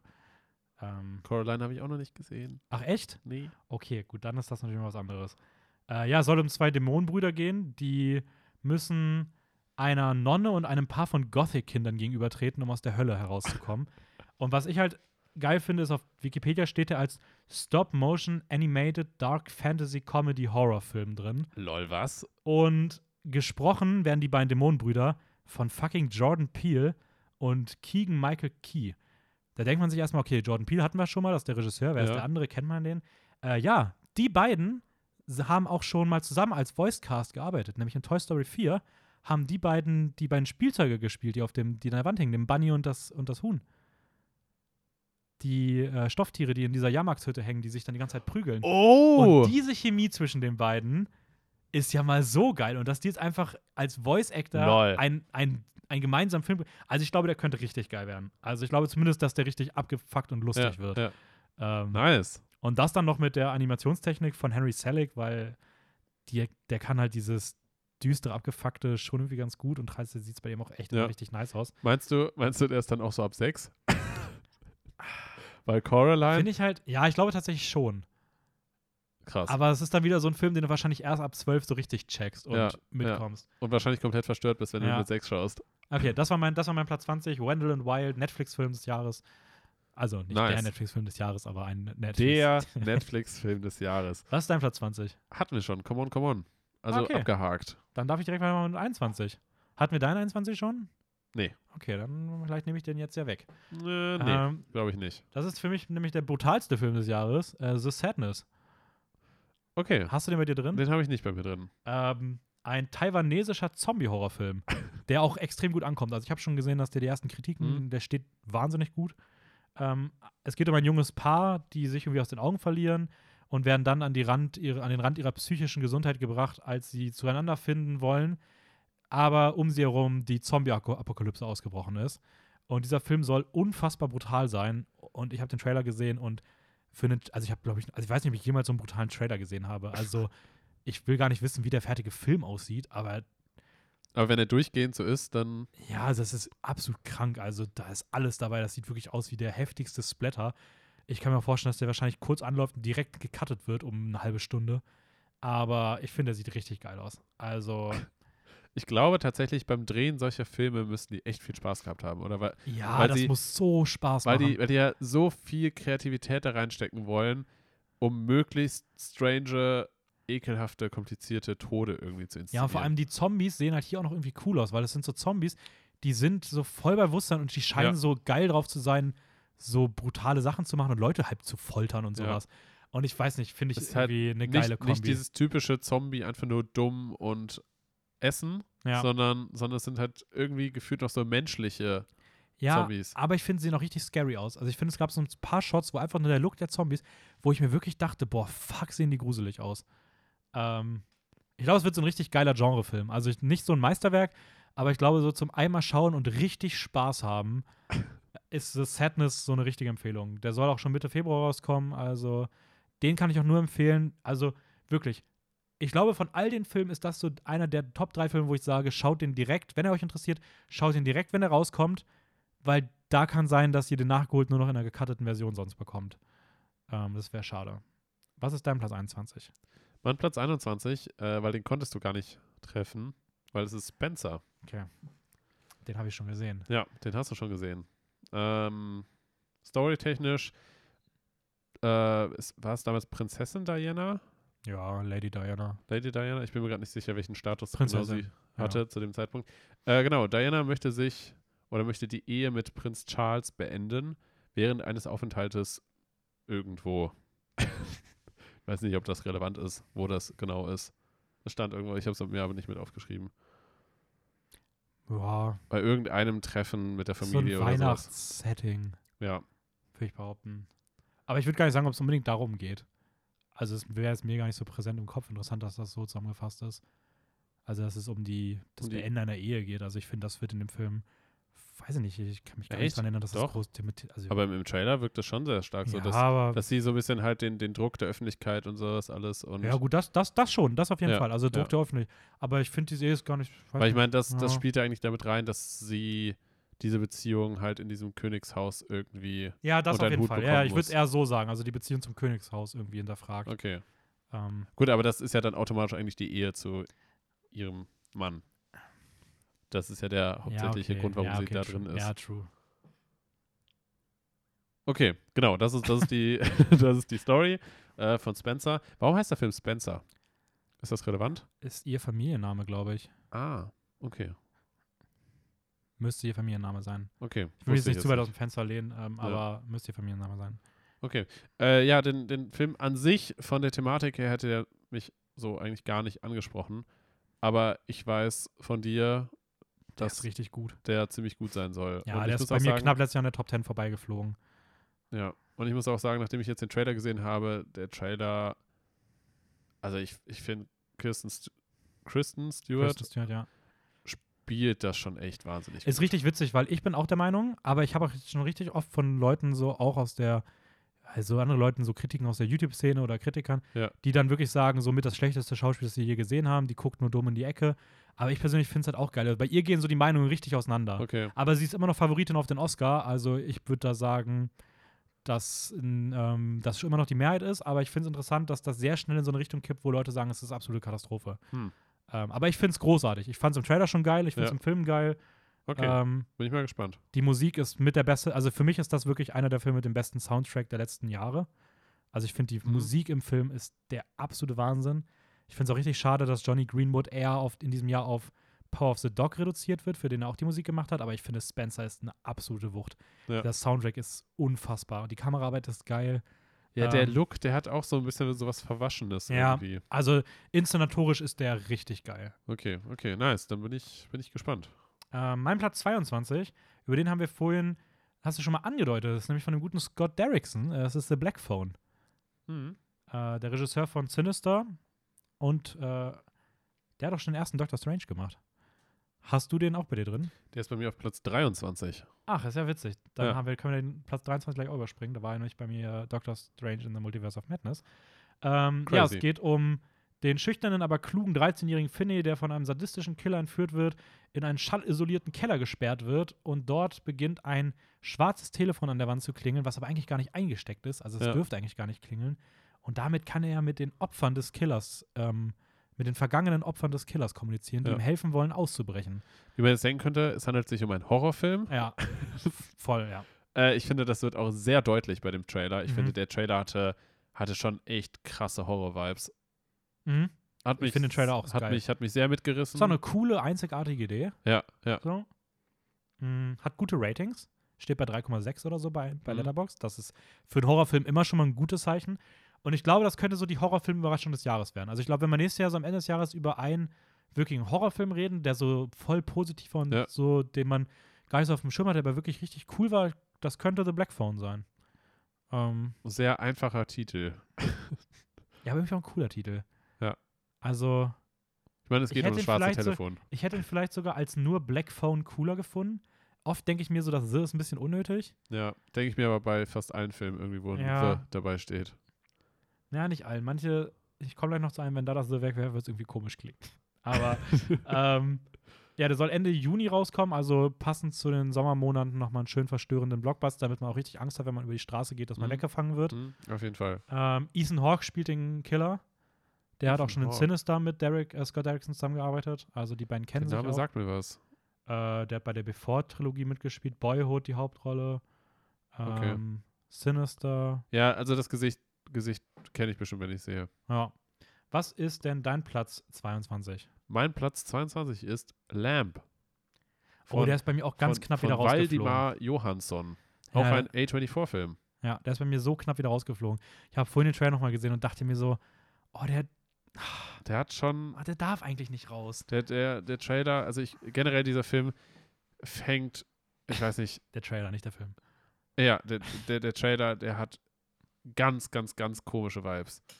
Aber gleichzeitig auch richtig gute. Ja, Also ich, also ich frage mich echt, wie der Film wirklich aufgebaut ist und man ahnt es schon so ein bisschen, aber A24 ist halt dafür bekannt, dass sie meistens dann immer noch mal ein bisschen, bisschen Umwege gehen und Mhm.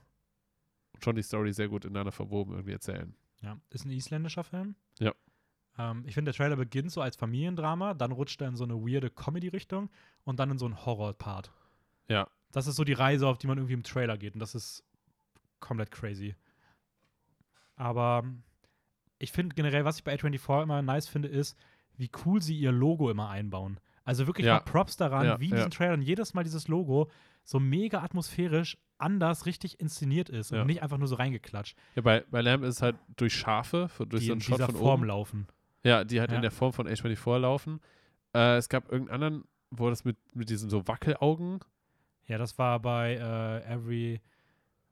Dieser Trailer. Also der Name, muss ich sagen, ist nicht so cool. Everywhere, Every Time, Ah, Every ja, ja. Place, Every Anything and All at Once. Dieser. Everything, Everywhere, All at Once. Ja, Ja. der Trailer, ist, der, der Name ist ein bisschen sperrig. Ja. Ähm, Sperrig. Ja, oder halt auch, keine Ahnung, Green Knight hatte das zuletzt. Midsommar hat diesen, diese Blumen. Mhm. So, also ich finde diese, diese A24-Logos, also das können die wirklich. Ja. Ähm, was ich mir dazu aufgeschrieben habe, ist, das ist ein Spielfi Spielfilm. Das ist ein Spielfilmdebüt von dem Regisseur. Ähm, da bin ich halt mal gespannt, was, was da halt wirklich rauskommt. Aber ich finde überhaupt diese Idee von einem Lamm, was halt quasi wie ein Kind erzogen wird Ja. von, von einem Pärchen und dann halt im Film so dargestellt wird, als wäre das ein wirkliches Kind mit Schafkopf Ja. quasi. Ja, ich will nochmal, also ich muss sagen, ich freue mich auf den sehr. Also ich glaube, der wird auch ziemlich cool. Bei mir ist er jetzt aus den Top 25 rausgerutscht, weil er ja schon angelaufen ist in Amerika und nicht die ganz krassen Ratings hat. Also ich glaube, er steht bei Mhm. Okay. 3,2. Ja. Es ist immer noch gut. Ich, ist einfach ein super spezieller Film. Ich kann Ja, mir vorstellen, ja. dass es einfach daran liegt. Aber auch wenn ich eigentlich bei sowas natürlich, wenn ich, also beim fertigen Film werde ich mir natürlich komplett ein eigenes Bild machen. Das Ja. heißt doch gar nichts. Aber wenn man irgendwie so nach diesem Hype bewertet, muss man sich irgendwas klammern und da hat das bei mir den jetzt so minimal rausgeschoben. Ähm, ja, aber nice. Lamp. Lamp. Ich glaube, der fünfte A24-Film oder so, den wir jetzt heute schnatten. Ähm, Ja, 23, die, die hauen auf jeden Fall was, was raus. ja, 23 war bei mir Doctor Strange, bei dir The Black Phone. Black Phone. Mein Platz 24 ist jetzt von Darren Aronofsky. Ähm, der hat schon Black Swan gemacht, Requiem for a Dream und The Wrestler und der macht jetzt den Film The Whale. Hast The du den Whale. drin? Der ist bei mir nicht drin. Nee. Und ich finde, das ist so ein Film, der hat so eine richtig, richtig, richtig verrückte Idee. Und alleine dafür finde ich den schon cool. Es geht um einen Mann, der in einem kleinen Apartment in Idaho lebt. Um ihn herum sind überall Essenscontainer und Bildschirme. Und der ist, der, der Dude wiegt schon 600 Pounds, also der ist richtig, also der, der ist richtig schwer. Und Ja. ähm, der verbringt sein ganzes Leben nur damit, sich tot zu essen. Also er isst immer weiter, bis er halt ster sterben würde. What the fuck? Und äh, verschiedene Personen versuchen ihn vergeblich von seinem Tod abzubringen. Nur seine Tochter Ellie scheint dann nochmal zu ihm durchzubringen. Die Hauptrolle spielt Brandon Fraser. Da haben wir wieder jemanden, der, wie gesagt, seit die Mumien nichts mehr gespielt hat. Der ist jetzt ja auch für Killers of the Flower Moon in der Nebenrolle. Ja. Hier wird er die Hauptrolle spielen und der soll mit Prothesen, übertriebenem Kostümdesign, soll der halt zu so diesem richtig richtigen fetten. zu diesem richtigen Koloss gemacht Ja. werden. Also ich würde call jetzt schon mal Oscar-Nominierung, wahrscheinlich sogar Oscar-Gewinn nächstes Jahr für Kostüm, Make-up oder irgendwie sowas, weil das wird komplett krass aussehen. Ähm, und was für mich den Film dann so reingehoben hat, ist Sadie Sink spielt mit. Und Sadie Sink ähm, hat schon bei Stranger Things mitgespielt, das ist das rothaarige Mädel. Mhm.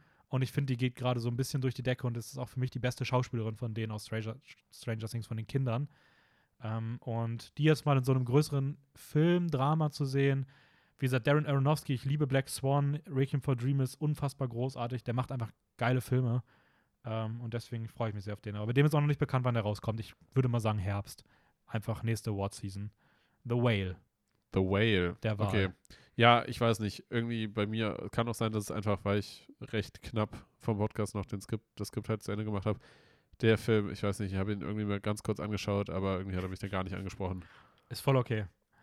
Was ist denn dein Platz 24? Mein Platz 24 ist The Way of the Wind. Okay, es wäre jetzt gerade, ich wollte gerade mich sagen, es wäre richtig traurig, wenn du jetzt einfach als letztes meinen Platz 25 wegnimmst. So, dann wäre ich einfach durch. So. Okay, The Way of the Wind. The Way of the Wind von Terrence Malick. Mhm. Ähm, ja, tatsächlich äh, ein Film, der, ich habe überlegt, ob ich ihn überhaupt reinnehmen soll. Es hat jetzt ganz knapp unten drin gelandet, aber irgendwie habe ich schon das Gefühl, dass, dass das was Interessantes werden könnte. Ähm, das Leben also der Film erzählt das Leben über Jesus von Nazareth in Parabeln. Unter anderem wird, äh, wird er Simon, Petrus und vier Versionen des Leibhaftigen begegnen. Also Okay. eher ein, Wer ist denn das Leibhaft, der oder das Leibhaftige? da fragst du mich jetzt was. Ja, ähm, ja, hat schon eher religiös angehaucht. Ich wusste jetzt halt nicht genau, was ich davon halten soll. Hast du mal einen Terrence Malick-Film gesehen? Ich glaube nicht. Okay, weil ich, der macht schon sehr einzigartige Filme. Habe ich Ähm, auch gehört. Der hat so. The Tree of Life gemacht. Das ist einfach ein Film, der einfach beginnt als Film und dann einfach 40 Minuten lang in Experimentalfilm abdriftet, wo einfach Uff. nur Explosionen im Weltall gezeigt werden. Und du, während das passiert nichts. Und das ist halt so. Ich, ich, ich muss sagen, ich fand den geil. Also ich fand es richtig cool. Aber ich weiß nicht, ich kann mir gar nicht vorstellen, ob das was für dich wäre oder ob du einfach, ob du das halt richtig furchtbar öde findest. Ich habe ich es jetzt auch eher nur so auf gut Glück irgendwie mit reingenommen, weil ich dachte halt so, ja, kann bestimmt ganz interessant werden, je nachdem, wie es inszeniert Ja, ist, voll. was für eine Geschichte erzählt wird. Ähm, vor allem halt zwei, zwei Schauspieler, die halt mitspielen, haben mich halt überzeugt. Das ist einmal Mark Rylance. Mhm. Ähm, steht jetzt nicht groß bei, was für eine Rolle oder sowas in die Richtung, aber dass er halt auf jeden Fall mitspielen soll. Und Ben Kingsley. Und Hast eine schöne Kombi. ja, doch, kann, kann bestimmt ganz nett werden. The Way of the Wind. The Way of the Wind. Okay, mein Platz 25. Ja. Äh, mein letzter Film in meinem Top 25 äh, ist von Joe Wright. Ähm, der hat schon ein paar coole Filme gemacht, wie Stolz und Vorteil und so andere Kostüm-Period-Pieces. Und der macht jetzt Cyrano. Äh, Cyrano, ein Musical, ähm, das so ein bisschen spielt in der Zeit wie so auch so drei Musketiere. Es geht um Cyrano de, per Ber de Bergerac, ein Mann, der seiner Zeit voraus ist. Seine Wortwahl ist eloquent, seine Schwertkunst nicht von dieser Welt, kaum zu überbieten. Ähm, er, er, er, er hat Gefühle für eine gute Freundin, Roxanne. Die verliebt sich aber in Christian, einen anderen Mann. Und das ist ein, ein Musical. Und die Hauptrolle spielt einfach fucking Peter Dinklage. Peter Dinklage, ähm, ich weiß nicht, irgendwas gibt mir das. Ich habe diesen Trailer gesehen und was dieser Typ mit der Mimik macht. So, ich weiß nicht, irgendwie seine, die Art, wie er in Kameras blickt, wie er generell schaut, so Zuckungen in seinem Gesicht. Ich finde, er hat so eine geile Mimik und das verstärkt so krass Emotionen. Ich kriege bei diesem Trailer so geile Emotions. Hm. Ähm, ich mag ihn einfach unwahrscheinlich gerne. Ich finde, das ist ein sehr underrateder Schauspieler. Den in der Rolle von einem schwertkämpfenden Poeten zu sehen, ist irgendwie richtig cool. Ja. Äh, der Film wird wahrscheinlich einige an Preise, Nominierungen abstauben Richtung äh, so Kostümdesign, Setdesign. Ich finde, das sieht echt cool aus. Ist ja auch Musical, oder? Genau, das Musical. Ja. Und ähm, ja, das ist äh, Cyrano, mein Platz 25. Ich Startet hatte- Anfang März. Ich hatte den Film tatsächlich auch am Anfang drin, aber er ist dann nach und nach immer weiter runtergerutscht irgendwie bei mir. Und ich weiß nicht, es, es wirkte bei mir so ein bisschen, als wäre die Geschichte schon zu oft erzählt worden. Ich glaube nicht, dass das neu, groß neu ist, aber ich finde einfach diese Mischung aus Musical, coolen Ja. Songs, schöne Optik. Ja, ja. Peter. Dinklage hat bei mir für Platz 25 gereicht. Ja, vor allem auch, auch die, die Kleider und generell dieses Setting irgendwie, es sieht schon sehr schön aus, muss man sagen. Ja, voll. Und ich fand den Trailer cool. Genau. Lass, lass mich. Mein Platz 25 Mhm. ist auch einfach nur, einfach nur deswegen, weil, weil ich einfach den Originalfilm so unfassbar cool finde. Scream 5. Gott, okay. Und glaub, ähm, also ich will jetzt gar nicht so viel sagen, aber ich glaube, der ist bei mir auf dem drittletzten Platz von allen. echt? Ja. Also es ist auch nur so halb ernst gemeint, aber auch einfach, weil der Film sich ähm, hauptsächlich halt auf den ersten Teil beziehen möchte. Mhm. Und ich bin mal gespannt, was sie daraus machen. Wahrscheinlich wird es auch einfach nur ein Trash-Film. Aber äh, ja, wir, werden sehen. Mhm. Nice. Es sollen auch einige Darsteller auch aus dem ersten Film halt wieder auftauchen. Unter anderem halt auch die Hauptdarstellerin.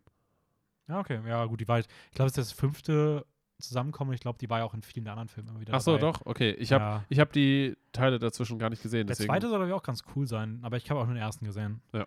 Ja. Ähm, Ich weiß auch nicht, ob man für den die anderen vier gesehen haben muss oder ob das an den, nur an den ersten anknüpft. Aber ja, Weiß der kommt auch nicht. der startet im März oder so, ne? März, April, irgendwie sowas. ähm, Mai? also in den USA startet er am 14. Januar schon. Ich habe Okay. mir jetzt aber nicht aufgeschrieben, wann Gut, er dann startet er starten soll. wahrscheinlich schon eher. Ähm, okay, damit sind wir mit unserer 25er-Liste durch.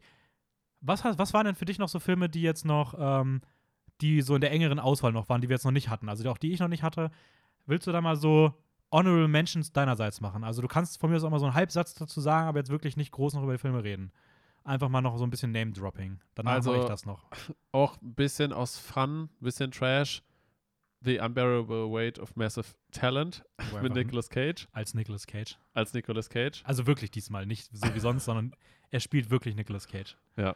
Also seine Rolle im Film heißt Nicolas Cage. Ja, das ist auch er. Also es, er ist, er ist, ja, ganz weirder Ja, Film. Aber also, also man geil, muss ja. dazu sagen, Nicolas Cage spielt Nicolas Cage als Nicolas Cage. Voll, ja. In Nicolas Cage-Manier. Ähm, okay, was richtig, noch? Richtig schön. Äh, sonst, was, äh, die hatten wir alle schon. Äh, Sing 2 habe ich mir aufgeschrieben. Mhm. Süß. Weil, Aber der Trailer war tatsächlich ganz, ganz nett. ja, ähm, ich fand irgendwie die Musik, die hat mich irgendwie sehr, sehr bekommen, weil es ist teilweise halt schon sehr, sehr moderne Musik, aber irgendwie in diesem Setting, Ich muss halt, mein Problem ist halt, die Musik hat mich im Trailer zum ersten Teil auch bekommen. Und dann kam der Film raus Ah. und ich fand den so, ja, war mal Ja. nett zu sehen. ja. Ich muss auch ganz ehrlich sagen, der Film wäre bei mir viel besser angekommen, hätte er irgendwie diese Thematik auch mit den Songs tatsächlich mit, äh, nicht mit Animation, sondern mit echten Schauspielern. Mhm. Dann hätte er viel mehr bei mir irgendwie gewirkt, Mhm. weil es dann nicht dieses Kindliche irgendwie hätte. Mhm. Ein bisschen ernstere Thematik. Mhm. Genau. Ähm, Was hast du noch? sonst hätte ich noch äh, Tor 4, Love and Thunder. Voll. Da Halt- kann man natürlich auch gleich noch äh, Black Panther, Wakanda Forever in den Ring werfen. Die beiden hat man die beiden anderen Marvel-Filme auch noch Ja, genau, genau. Ähm, wenn man dann in Richtung DC schaut, da gibt es ja die anderen Blockbuster, Aquaman and the Lost Kingdom. Der könnte übrigens, ich glaube, der könnte richtig cool werden. Also, ähm, wenn ich mich auf einen der DC-Filme besonders freue, dann ist es, glaube ich, der Aquaman-Film. Weil ich glaube, der kann geil werden. Ja, vor allem, weil der, weil der Regisseur ja auch ähm, für recht gute Filme bekannt ist. Ja. Unter anderem äh, Malignant, der hat auch Fast and Furious Ja. 7 gemacht. Ja, genau. Fast and Furious hat er ein bisschen was gemacht. Conjuring, Ja. Saw. Ja, ähm, genau. Ja, auch den ersten Aquaman. Ist halt interessant, wenn er, wenn er so ein bisschen Richtung Horror einiges Ja, gemacht hat, aber das Glaube, spielt keine Rolle, oder? Wie gesagt, er hat auch den ersten Aquaman schon gemacht, Ja, hat man okay. jetzt gemerkt. Okay. Ähm, ja, ich weiß, das ist jetzt auch ein bisschen umstritten, aber ich habe es mir jetzt trotzdem mal markiert. Black Adam mit The Rock, weil mich interessiert ist, ob The Rock in irgendeiner Form vielleicht mal anders wirken kann, wenn er nicht diese typische Rolle hat, die er sonst immer hat. Weil Black Adam Wird bestimmt interessant zu sehen. wird auf jeden Fall ja. interessant zu sehen, was, was er aus dieser Rolle macht. Mhm. The Flash kommt dann noch raus von DC. Genau, The Flash. Ähm, Ja, sonst ähm, auch großer Blockbuster, der noch irgendwie auf dem Tisch steht, ist Fantastische Tierwesen 3. Secrets of Dumbledore, ja. Genau. Ja, bin ich auch mal gespannt. mit, also gerade Mikkelsen. ja, gerade wenn Mads Mikkelsen jetzt Johnny Depp ersetzt, könnte das ziemlich cool werden. Wobei ich es, fand ich beim Trailer richtig, richtig schade fand, dass er so gefühlt gar nicht gezeigt wurde. Er hat, glaube ich, nur so Ja, zwei Worte gesagt. Kann ich mir sogar vorstellen, dass da noch einige Szenen nachgedreht werden müssen oder sowas. Also, Ah, ja, okay. weiß ich nicht. Aber ich finde es ich find's eher schade, dass sie kaum was mit Kostümen oder Make-up gemacht haben. Also, dass er einfach aussieht wie Mads Mikkelsen und gar nicht Ja, ja irgendwie in die Rolle gemacht wurde. Das, das, finde ich ein fand ich schade. auch irgendwie. Ich glaube trotzdem, es cool wird. Ähm, Blockbuster auch noch ein großer, aber da kennst du die ersten bisher nicht, ist natürlich der dritte Teil der Jurassic World-Reihe mit Jurassic World Dominion. ja. Ähm, ich bin jetzt nicht so gehypt drauf, aber es muss natürlich trotzdem erwähnt werden. Mm. Top Gun Maverick ist ein großer Blockbuster. ja, der mit Tom ich Cruise, auch der sieht halt auch- gesehen. Aber ich muss sagen, der ist bei mir auch knapp vorbei, aber ich wollte nur einen Tom Cruise Actionfilm reinnehmen. Aber der sieht schon richtig geil aus. Also diese Düsen, also der sieht wirklich gut aus. Also Top Gun Maverick sieht richtig nice aus. Ähm, Ja. Ein Film, der halt auch für die Award-Season relevant werden könnte oder relevant wird, wäre King Richard. Ja, Aber ja, Also ich muss ganz ehrlich sagen, ich habe mit dem Film mittlerweile alleine schon im Trailer echt ein Problem. Also ich habe mir vorhin noch mal einen Trailer angeguckt und wie gesagt mit dem Gedanken, dass ich es komisch finde, dass der Film so auf den Vater geht und diese Töchter so an Rand liegen lässt. Und auch, dass ich das Gefühl, also ich bin nicht der größte Will Smith-Fan. Ich finde ihn immer so, ich fand ihn, se- seitdem er seinen Sohn so widerlich gepusht hat und so, und auch auf eine Art und Weise, wie es wirklich unangenehm ist und wie es eigentlich auch nicht gesund ist, fand ich ihn immer ein bisschen komisch und jetzt spielt er diese gleiche Rolle und wird dafür gefeiert und im Trailer gibt es so ein paar Dialoge, die echt nicht cool sind, so wenn er darüber redet, wie er so gefühlt seine Töchter besitzt. Und ähm, ich weiß nicht, also ich mag diese Perspektive in dem Film nicht. Wenn du in dem Film den Blickwinkel auf die beiden Töchter legst und er nur Nebendarsteller ist, wäre das meiner Meinung nach Die Frage, die ist halt, die. Frage ist halt, wenn man das jetzt als außenstehende Person betrachtet und halt anfängt zu kritisieren, ähm, was in irgendeiner Form auch berechtigt ist, man muss halt immer noch mal sehen, wie Serena Williams und ihre Schwester, ich habe jetzt gerade nicht ihren Namen im Kopf, ähm, Venus. wie, das, wie, wie sie das halt auch selber sehen und betrachten. Ja, gut, also zum einen ist der Vater auch in echt wahnsinnig stark in der Kritik. Also auch schon immer gewesen für sowas. Okay. Ähm, das wird aber in dem Film wohl kaum thematisiert. Und ich finde halt nicht, dass du sagen kannst, dass die Töchter unbedingt das auch in den richtigen Fokus rücken müssen, weil wenn die halt aus, als seit Kindertagen so krass von ihrem Vater beeinflusst und gelenkt werden und damit aufgezogen werden, dass ihr Vater der große Hero für sie sein muss, dann können die da ja gar nicht mehr neutral drauf blicken. Also die, Gut, aber als, also wenn man erwachsen wird und das halt irgendwie versucht so zu hinterfragen, auch gerade mit solchen Nein, das Gedanken, überhaupt nicht. Also das heißt, warum?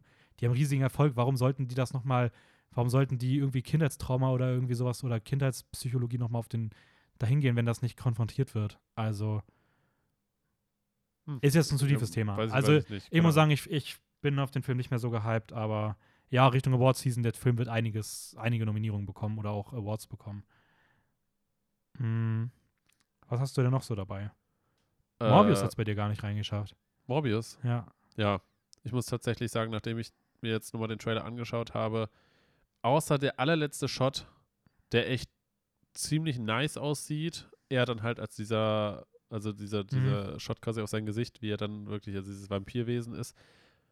Der Film sieht echt nach so einem 0815 Ja, ich Action. Ich fand den Trailer jetzt bei diesem Mal auch Abklatsch nicht. Beim irgendwie ersten Mal fand ich den ganz aus. cool, aber jetzt war ich auch so ein bisschen. ha. Ja, Ähm, ja, ich habe ich hab sonst noch Filme, die bei mir noch recht hoch stehen, ist Creed 3, weil ich halt die ersten beiden sehr gerne mag. dazu habe ich eine Anmerkung. Sylvester Stallone hat sich verabschiedet. Ich weiß. Ja. Deswegen ist er bei mir noch nicht drin. Ja, bei mir auch nicht, deswegen. Aber ich glaube trotzdem, dass der cool wird. Michael B. Jordan soll Regie führen. Ähm, ein Film, der bei mir wahrscheinlich unter den Top 5 gewesen wäre, wenn irgendwas zu diesem Film noch bekannt gewesen wäre, ist der neue Film von Ari Aster, Disappointment Boulevard. Hm? Äh, Joaquin Phoenix soll die Hauptrolle spielen in einem Ari Aster-Film, also dem Regisseur von Hereditary und Midsommar. Ja. Das klingt einfach unfassbar großartig. Aber bei dem bin ich mir sehr sicher, dass der auch erst 2023 rauskommen wird. Ähm, auch wenn er noch auf 2022 terminiert ist. Ähm, ein Elvis-Biopic soll kommen. Da gibt es einen 10 Sekunden Teaser, der sieht ziemlich cool aus. Ähm, Knives Out 2 soll dieses Jahr rauskommen. Mhm. Der könnte auch ziemlich geil werden. Ich habe keine Ahnung, warum ich den irgendwie gar nicht in Betracht gezogen habe. Wo ich den ersten Teil sogar ziemlich cool fand. Ich fand den ersten Teil auch ziemlich cool, aber ich habe irgendwie für mich mit dem ganzen Thema abgeschlossen, weil für mich war der erste Teil irgendwie so ein runder Film Ja. und ich verstehe nicht, warum der jetzt noch einen zweiten Teil bekommt. Ja, ich bin mal gespannt. Ich mag diese Who's Done It-Themen, also dieses Mördersuchen. Ja, ja. Deswegen, wenn der das originell und cool löst und einen geilen Fall hat, bin ich da bestimmt down to und dann wird mir der auch gefallen. Also, Mhm. ähm, aber ja, ich glaube so richtig, also ich habe halt gar keinen Hype auf den. Also wenn der rauskommt, gucke ich mir den an. Ja. Und wenn er dann gut ist, freue ich mich auch. Aber ich denke mir jetzt nicht vorher schon so, oh mein Gott, Nice Out 2. Ähm, Ja, ein Film, den ich mir auch aufgeschrieben habe, der auch ähm, eine recht gute Besetzung hat, ist Crimes of the Future von Christopher Cronenberg. David Cronenberg. Wieso habe ich mir Christopher aufgeschrieben? Keine Ahnung, das ist definitiv David Cronenberg. Hä? Ähm, Ja, der hatte, der hat schon mal, also das ist ein Remake von seinem eigenen Film. Der hat in den 90ern oder 80ern schon mal Crimes of Future gemacht und macht den jetzt irgendwie nochmal. Aber ja, könnte auch cool werden. Also, ähm, Hä, warum habe ich mir den Christopher aufgeschrieben? keine Ahnung, wie du auf Christopher gekommen bist, weiß ich auch nicht. Ganz, ganz seltsam. Ja. Okay, ja, genau, weil, weil äh, Cast soll sein Lea Seydoux, äh, Kristen Stewart und Viggo Mortensen. Ja, der klar Cast klingt schon geil. Ähm, Gibt es bestimmt noch mehr Darsteller, aber das sind zumindest jetzt die drei Namen, die ich mir aufgeschrieben habe. Mhm. Dann kommt noch ein neuer Spielberg-Film raus, The Fablemans. Der persönlichste Film von Steven Spielberg, aber war jetzt auch nicht so viel darüber bekannt. Ähm, Biopic über Marilyn Monroe mit Anna de Armas in der Hauptrolle. Hm? Ähm, habe ich noch was? Ja, für mich ist eigentlich nichts Interessantes. Obwohl vielleicht The Kingsman, Nee, der soll richtig scheiße sein. Ich Echt? sehe, ich habe bei Letterbox einige Leute, die dem nur einen halben Stern gegeben haben. ah, zum Glück. Ähm, also der soll echt nicht gut sein. Weil ich habe ich hab mir wirklich da nur als Kommentar dazu geschrieben, so hat sich ein bisschen ausgelutscht alles. Ja, also kann bestimmt noch ganz nett sein. Ich habe ein paar, die da gesehen, die da irgendwie noch ein bisschen Spaß dran haben, aber ich glaube, der ist durch. Ähm, ja, Ich weiß nicht, was ich vom neuen Guy Ritchie-Film halten soll. Welcher? Operation Fortune Ruse de Guerre mit Jason Statham. Die haben gerade Cash Truck gemacht, der war, soll ziemlich cool gewesen sein, habe ich noch nicht gesehen. Wrath of Man heißt der im Original. Und jetzt machen sie diesen Operation Fortune. Ich fand den Trailer irgendwie ein bisschen weird und nicht so cool. Aber das ist, glaube ich, generell bei mir bei Guy Ritchie so. Und trotzdem fand ich Gentleman cool. Also, auf den bin ich auch mal gespannt. Der könnte eine Überraschung werden. Aber ich finde den Titel irgendwie auch. Ich weiß nicht, ob ich den Titel geil finde oder irgendwie komplett seltsam. Also. Ja. Ähm, und als letztes würde ich noch erwähnen, der ist bei mir richtig knapp noch rausgeflogen. Das war einer, der stand richtig lange drin, weil ich das Feedback, was ich zu Bullet Train hatte, mit dem richtig brutaler Film, Ja. äh, habe ich verwechselt. Dachte, das wäre zu dem Film gewesen. War es aber nicht. Äh, das ist äh, Samaritan, äh, der Samariter Samaritan. oder sowas. Äh, da geht es um Sylvester Stallone, der einen äh, Superhelden spielt, der sich zur Ru- Ruhe gesetzt hat und 20 Jahre später von seinem Nachbarsjungen Jungen entdeckt wird. Der sieht ziemlich Okay. cool aus. Also der, der Regisseur dahinter hat auch schon Overlord gemacht, also ist auch ein guter Regisseur. Ich glaube auch, dass der tatsächlich ziemlich cool wird. Der ist bei mir wirklich, ich würd, der ist auf 26, 26 würde ich sagen. Okay. Ähm, der könnte noch ganz nice werden, aber sonst, ja, Sherlock Holmes 3 glaube ich auch nicht, dass der dieses Jahr rauskommen wird. Uncharted sieht scheiße aus. das ist mein, mein Kommentar. Und natürlich noch der großartige Moonfall. Der wird wahrscheinlich bei mir auf Platz 1 des Jahres landen. Ähm, ich finde es einfach schön, dass Transformers jetzt nochmal als Biopic aufgelebt wird. Von Roland Emmerich, wenn der Mond auf die Erde rast.